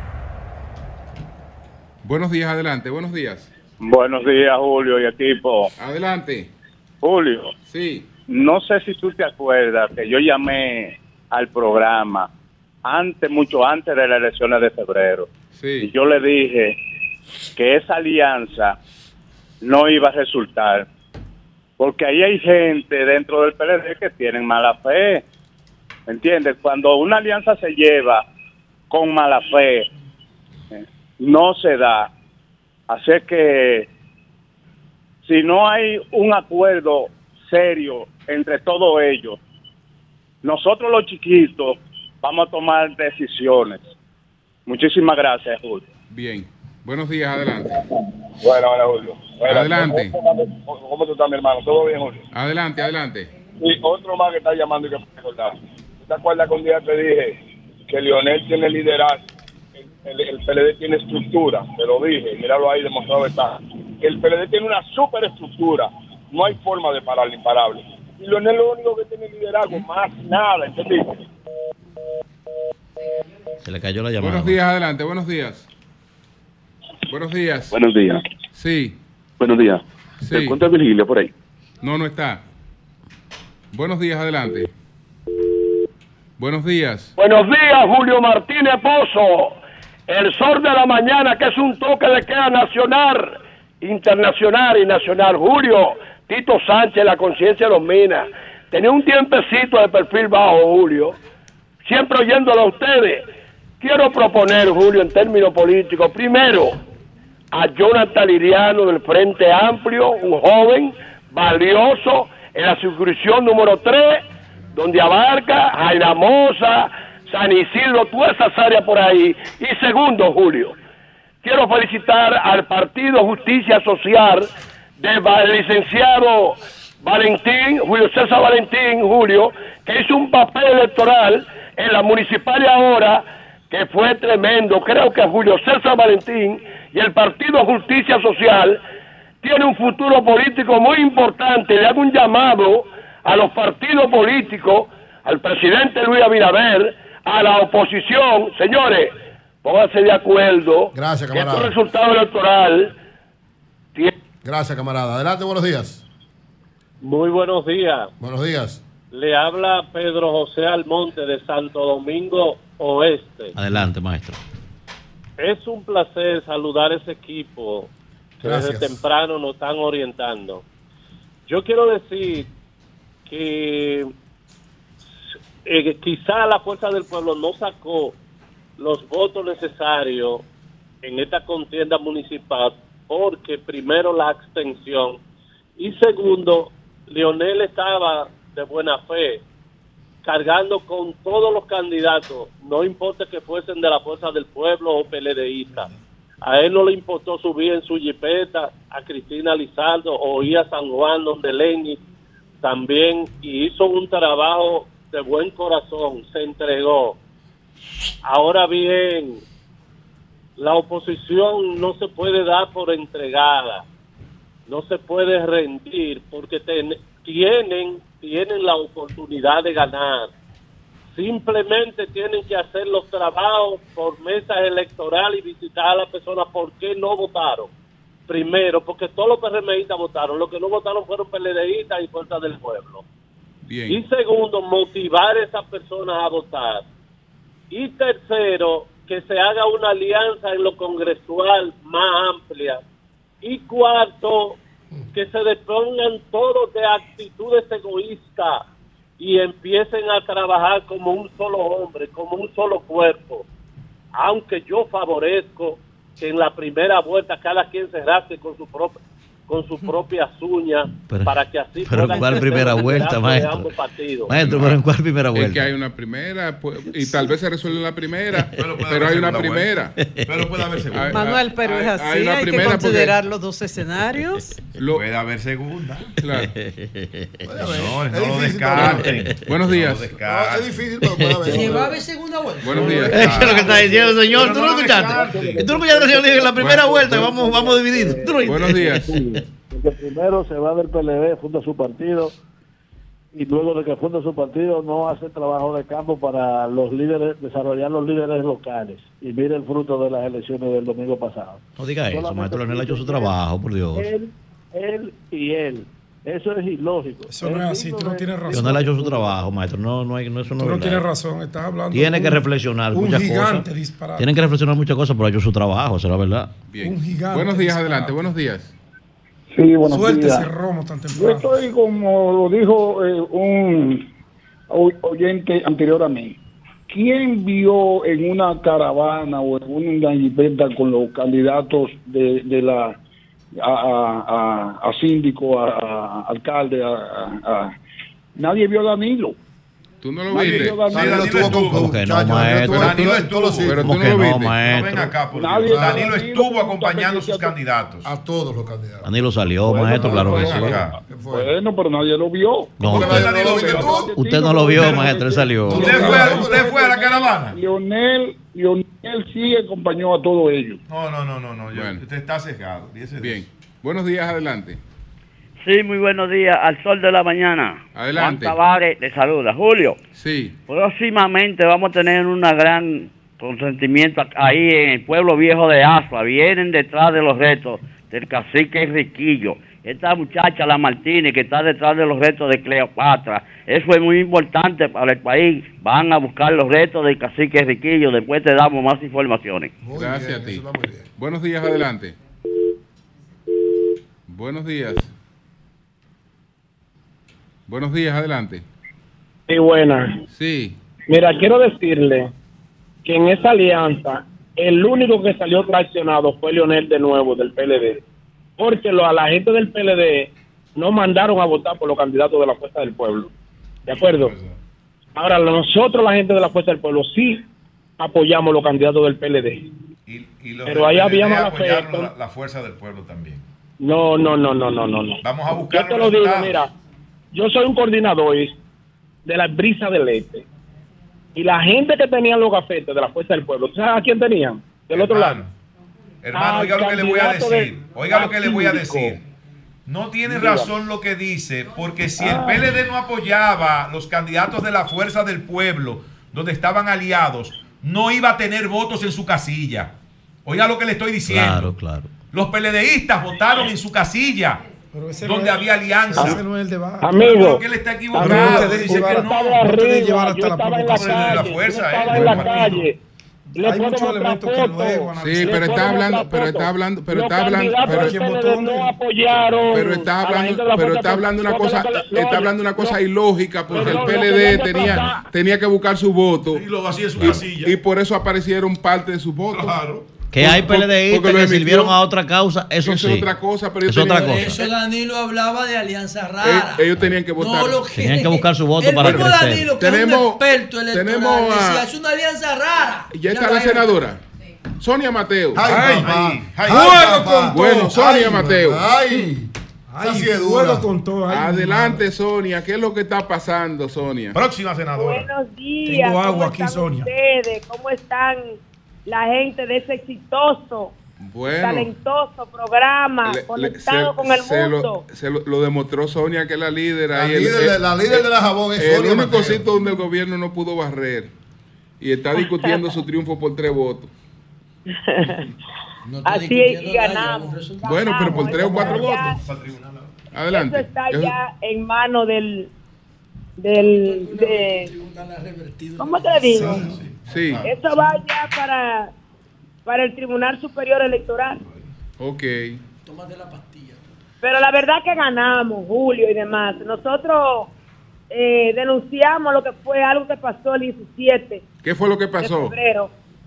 Eh, yo, nosotros nos llamaron de Codevi, la- una persona que trabaja ahí nos llamó, porque tenían una reunión. Usted sabe que Codevi queda entre medio de la República Dominicana y Haitiana. Y hay un lugar donde no todo el mundo puede penetrar si Codevi no lo permite. Y ahí estaba reunido toda la, todo el personal que preparó la Junta para trabajar en la mesa con el PRM, que ellos lo llamaron.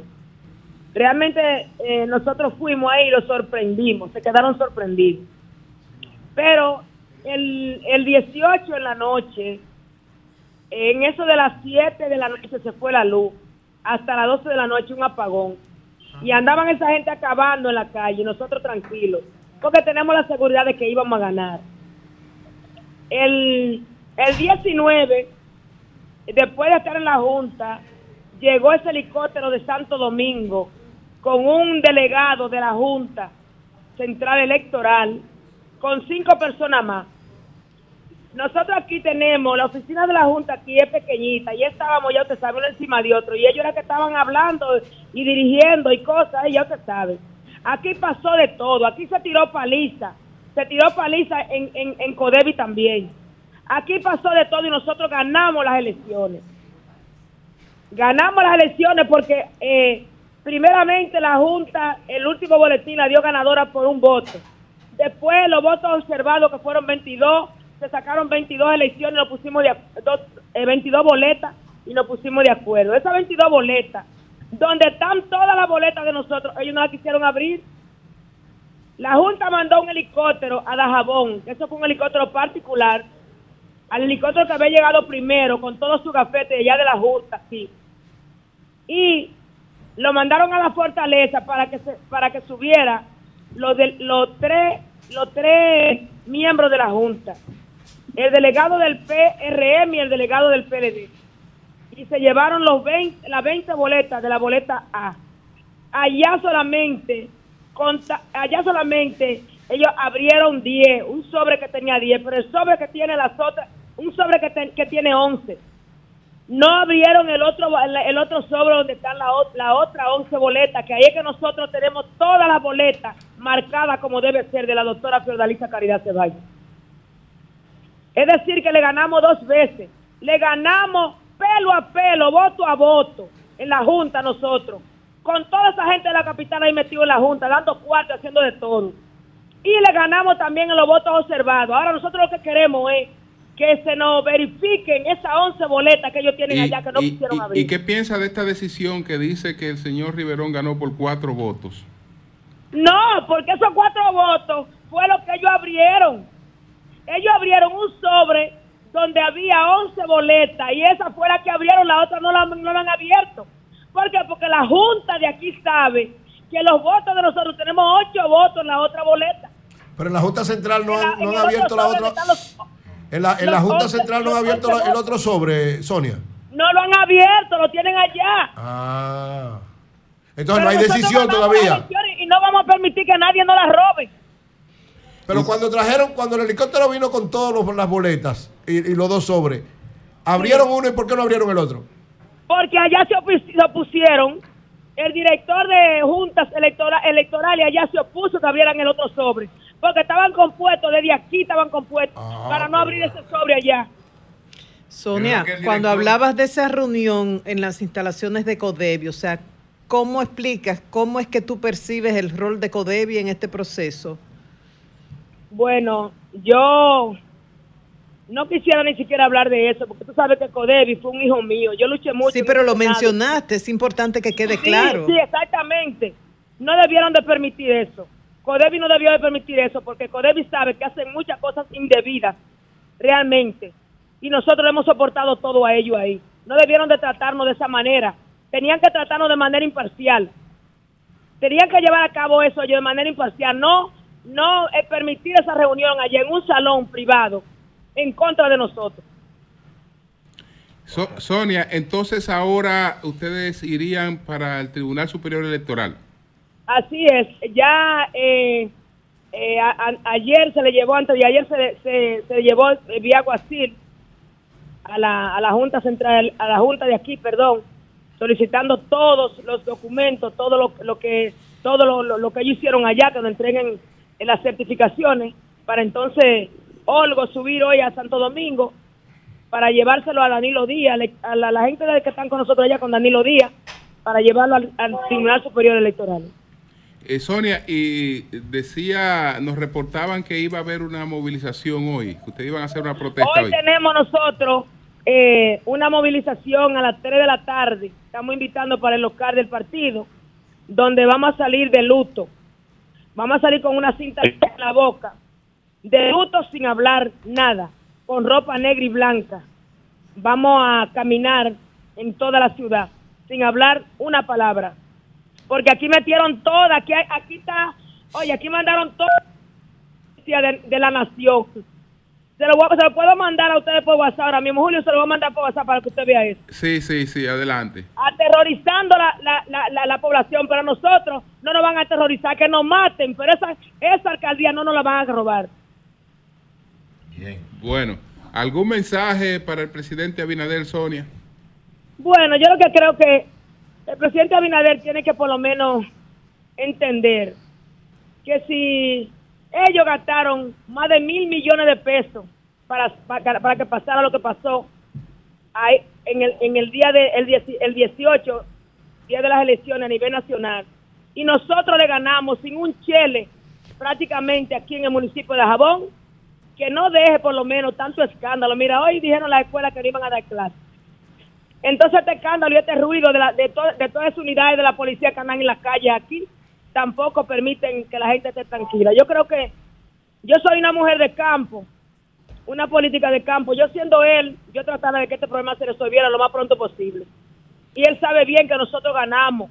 Aún él mandando ese helicóptero con toda esa gente de la Junta para acá, y meterse allá a la Junta y, dar todos los cuartos del mundo. Le ganamos voto a voto, yo estaba ahí observando y defendiendo mi voto también, aunque no fuera delegada.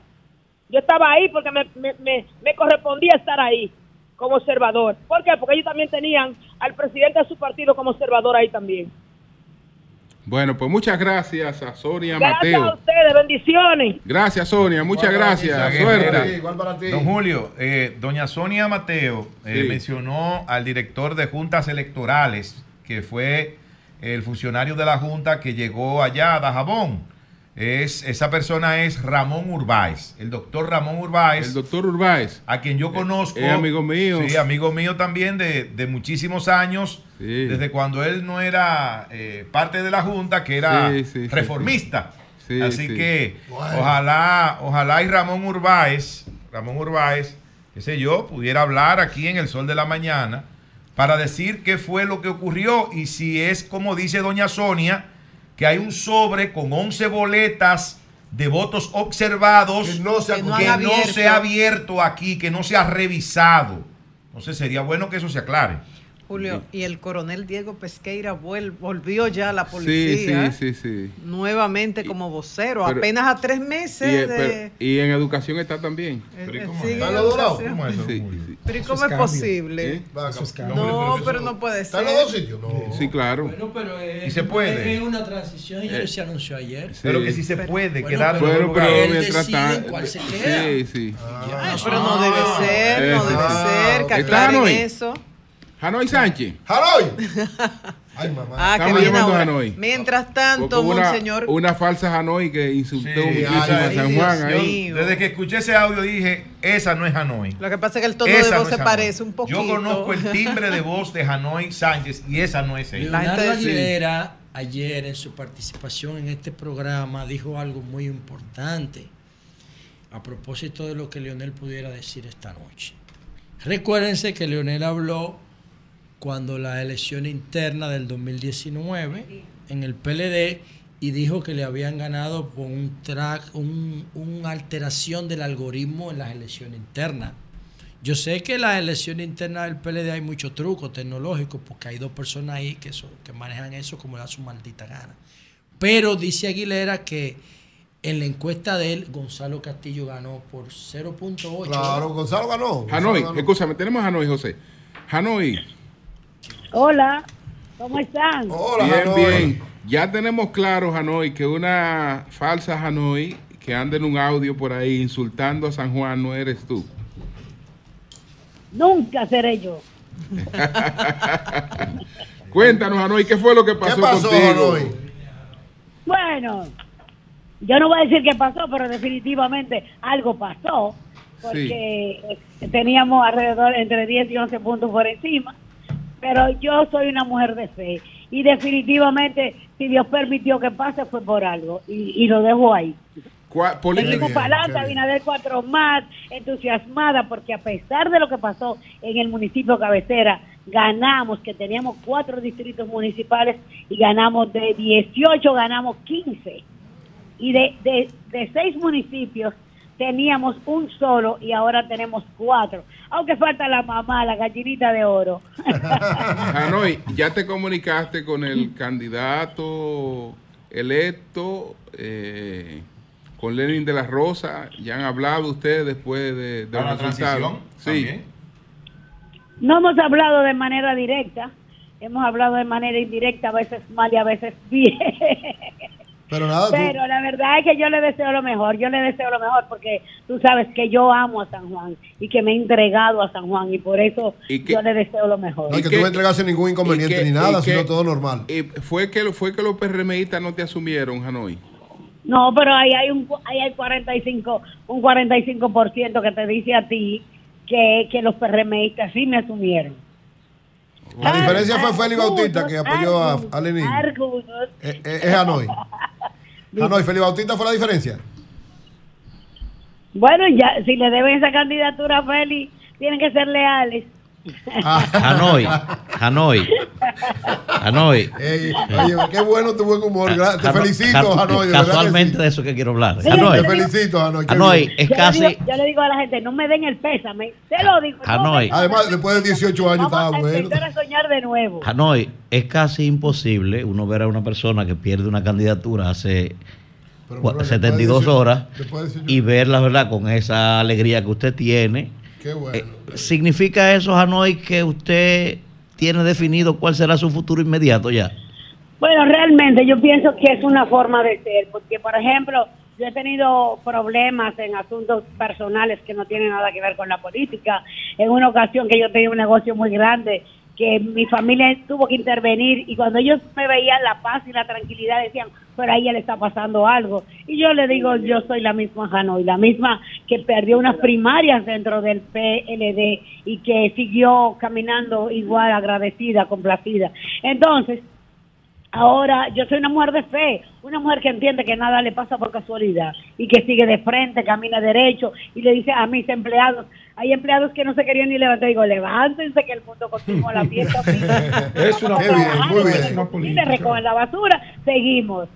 Además, Hanoi, a- a un entonces- proceso se va a ganar o perder, ¿verdad. Hanoi? Hanoi, entonces seguirás en el PRM. Oye, Luis Cuatro Claro más. que sí, claro que sí, completamente. Tienen que saber, eh, óigame bien, yo no soy una persona que porque que ha caminado partidos y partidos. Yo soy una persona que seguía a un líder y cuando un líder salió de un partido me fui con él, treinta y pico de años con él. Eh, eso, esa soy yo. ¿Y por qué no está Ese con él? sido yo. ¿Y por qué no Yo está con él, en el? Partido Reformista, yo no he estado en ningún otro partido. Estuve en el estuve con un líder dentro del PLD y seguí con él. ¿Por qué no Y está con él, Hanoi? Me fui con Abinader. ¿Por qué Y no- sigo con No Abinader, oyes. no, con Abinader, sigo con el partido, pero liderado por Abinader, porque realmente más que un partido, como partido me convenció un liderazgo. Y Hanoi, tú sabes que a Hipólito Espérate. Mejía, que también siempre lo he querido mucho y le agradezco mucho. Hanoi, ¿por qué tú no estás con el líder histórico tuyo, entonces? Pregúntale a él. ahí, oye ahí, Eury. Hanoi, Pregúntale a él. Hanoi. ¿Qué fue lo que él hizo? Hanoi. O sea, él te hizo algo a ti. Pregúntale a él. Sigue ahí, Eury, buscando. Me va a Hanoi. va a tener que preguntarle. Hanoi, usted, por alguna vía, sea redes sociales o algo, ¿usted ha felicitado ya a Lenin por el triunfo? Lo he dicho, de, de- le he dicho le- que le deseo lo mejor. Lo está diciendo. Y yo creo que es una bonita manera también de hacerlo. Bueno, Hanoi, y Yo se le que deseo lo mejor porque yo amo ese pueblo y lo sigo amando y le agradezco como Se yo queda- le digo, para se- que sepan que no tengo ninguna frustración. se queda en San se- creen que la gallinita va con un año sabático, la gallinita sí. No, pero me, me, me, me habían dicho que usted se está, se está yendo de San Juan. No, lo- me quieren despachar. Pero... Te quieren despachar de la cónsul en. Haití. Ay, para Haití. Se va para Haití. Yo sé que esa alegría no es, esa alegría no es fortuita. Mira, yo te voy a decir la verdad, yo te voy a decir la verdad. Eh, hay gente, yo, yo entiendo que yo puedo ser siempre, a pesar de, de, de la de la cercanía, hay gente que siempre me ha visto como una como la espina en el zapato y por eso es que siempre siempre si hacemos un análisis siempre ha habido algo en contra. Lo que pasa es que yo manejo me manejo. Yo digo, cuando tú estás peleando con dos grupos que eran eh, eh, antagónicos y de pronto están unidos en un fin, yo que estoy del otro lado no puedo pelear con los dos grupos. Tengo que elegir uno de los dos. Porque si tú peleas con dos grupos que son antagónicos entre sí, que están unidos para un fin contra el tuyo, entonces la que está mal eres tú. Entonces yo hago mi trabajo, yo juego a la política y yo entiendo que la política es el arte de servir y de, de dejar que algunos mediocres ¿Qué? crean que entienden que siempre engañan, siempre se salen con las suyas. Eh, Dios está ahí. ¿Cuál fue tu reacción cuando cu- cuál fue tu reacción cuando escuchaste el, el audio que te atribuyen y si conoces a esa persona? Sí, yo la conozco y ella, la pobre, ha sufrido tanto. Ella ha sufrido mucho porque ella, ella no es una persona, ella es una, es un poco, tiene esa forma de ser, se ha, te- ha tenido otros conflictos con otras personas, pero lo que vale es la intención del corazón y la intención de ella no era dañar a nadie. La intención de ella fue una persona expresiva que dijo lo que sentía. Y yo sé quiénes lo manipularon, tenemos imágenes, tenemos todo. Y, y la verdad que lo hicieron por dañarme, pero como yo soy una mujer de Dios, que eso es un boomerang. Se ha convertido en un boomerang. Bueno, pues, Porque si no fuera por ese lío, ustedes no estuvieran hablando con, con la gallinita de San Juan. bueno, pues gracias, Anoy, gracias, Anoy. Mi cariño para todos, los quiero a Un todos. abrazo, Igual para Anoy. ti, igual para ti. Sabemos que, sabemos que el audio es falso, pero vamos a conseguirlo, vamos a conseguirlo. Ese, ese no es Hanoi. No, Ese no es. Hanoi es la que se acaba de... Es una seguidora Además, está Anoy, muy, está contenta. la Me dice el doctor Ramón Urbáez Sí, eh, que él no estuvo en Dajabón. Ok. Él no fue a Dajabón. A Dajabón se envió un helicóptero de las Fuerzas Armadas para trasladar los ¿Y quién miembros, del, que- los miembros del, del colegio, eh, los delegados de los partidos, hacia la Junta Central Electoral aquí en Santo Domingo. ¿Y quién dice Y él? que eh, se va a enviar eh, un video que ya debe estar de camino. íntegro envía a la Junta Central Electoral, donde están todas las personas que participaron, el director de elecciones, todos, Eh, en el reconteo de los votos, en la revisión de los votos. Ese video se está enviando tanto el de Dajabón como el de eh, Cabrera, el de Cabrera. Se se están enviando para que se vea cómo se hizo todo el proceso, que se grabó completo. Está completo el grabado. proceso. Entonces, eh, vamos a ver qué pasa.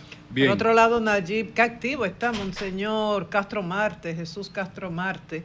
Eh, ya sabemos que la Junta amplió el plazo para las alianzas, fusiones y demás, pero anoche le escribió en su cuenta en Twitter, uno le sigue llamando Twitter, elevo mi clamor al presidente de la Junta Central Electoral, Román Jaques, a fin de que extienda plazo para alianza comicios de mayo. Extensión aplicada en el mes de noviembre con relación a los pactos de alianzas a nivel municipal y con relación al registro de candidaturas.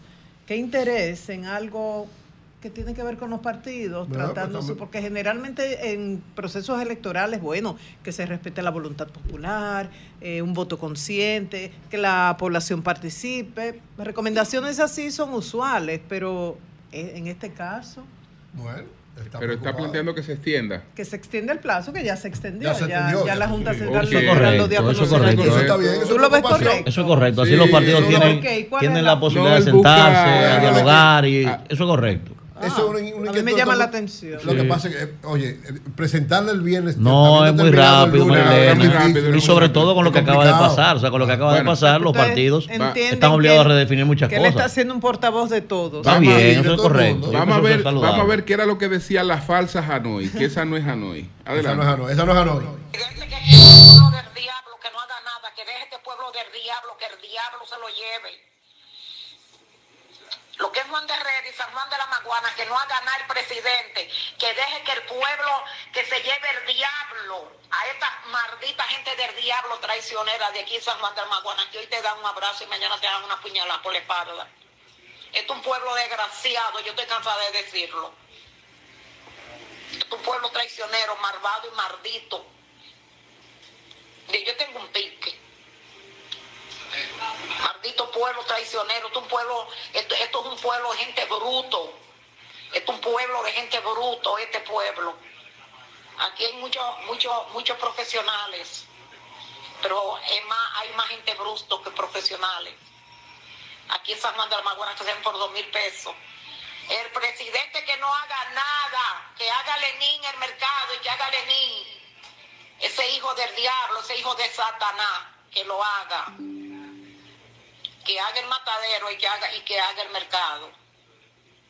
Que no haga nada. Y yo voy a ver si aquí no van a sacar todos esos ladrones, todos esos hijos de Satanás que están metidos en esas instituciones públicas. Yo voy a ver si no van a seguir. Me voy de este partido del di-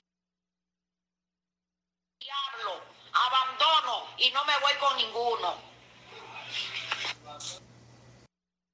Hoy no, No, no, seguidora claro que de no. Hanoi, pero no es Hanoi. Pero Se ella, nota ella la dice voz. que sabe quién es. La voz Sí, muy ella sabe quién diferente, es. sí. Pero dice que es Ella- así, que pelea ella mucho, La, dice- la voz muy diferente. la Sí, de Hanoi. sí, Y Hanoi sí, dice que esa señora pelea mucho, pues, ojalá que... Sí. Por lo menos se identifica aquí de Cambia el allá. corazón. Pero la gente gozó en las redes y Claro. como hay otro audio donde ella bendice al pueblo y le desea lo mejor, le estaban diciendo que era bipolar. Bueno, señores. Maestro, pero perdón, antes de, antes de ¿Qué ir. pasó allí? Sí. ¿Por qué, por qué en las mesas de votación, eh, yo vi algunos videos, cuando se contaban los votos, se decía, por ejemplo, la, eh, la secretaria decía, y le sacaba el voto, este es del PLD. Y entonces lo pasaba al presidente, y el presidente hacía así, y se lo mostraba a todo el mundo, así lo hacía para todos lados. Ajá. Cuando decía, este es del PRM, se lo pasaba y él lo, lo- lo ponía así en, la mesa. lo- no lo enseñaba. ¿Por qué no lo enseñaba? Yo ¿Dónde, tengo videos. ¿Dónde te vio eso, maestro? Yo te, ¿Pongo el video? Ponlo, ¿Da tiempo ponlo, el video? Mañana, vamos, vamos. Organízalo para mañana. Sí, mejor para mañana. Busca todos los videos que tú tienes con eso. Claro, la- Organízalo para mañana. Pero mira, para eh, no importa eso. Bueno, le dieron Tú sabes que te rompiendo costillas como quiera. Eh, no importa eso. Cuatro costillas y dos, y dos discos de la columna. ahí. De la iglesia. Pedro, con una pena. Ponle oraciones. Cambio eso. fuera.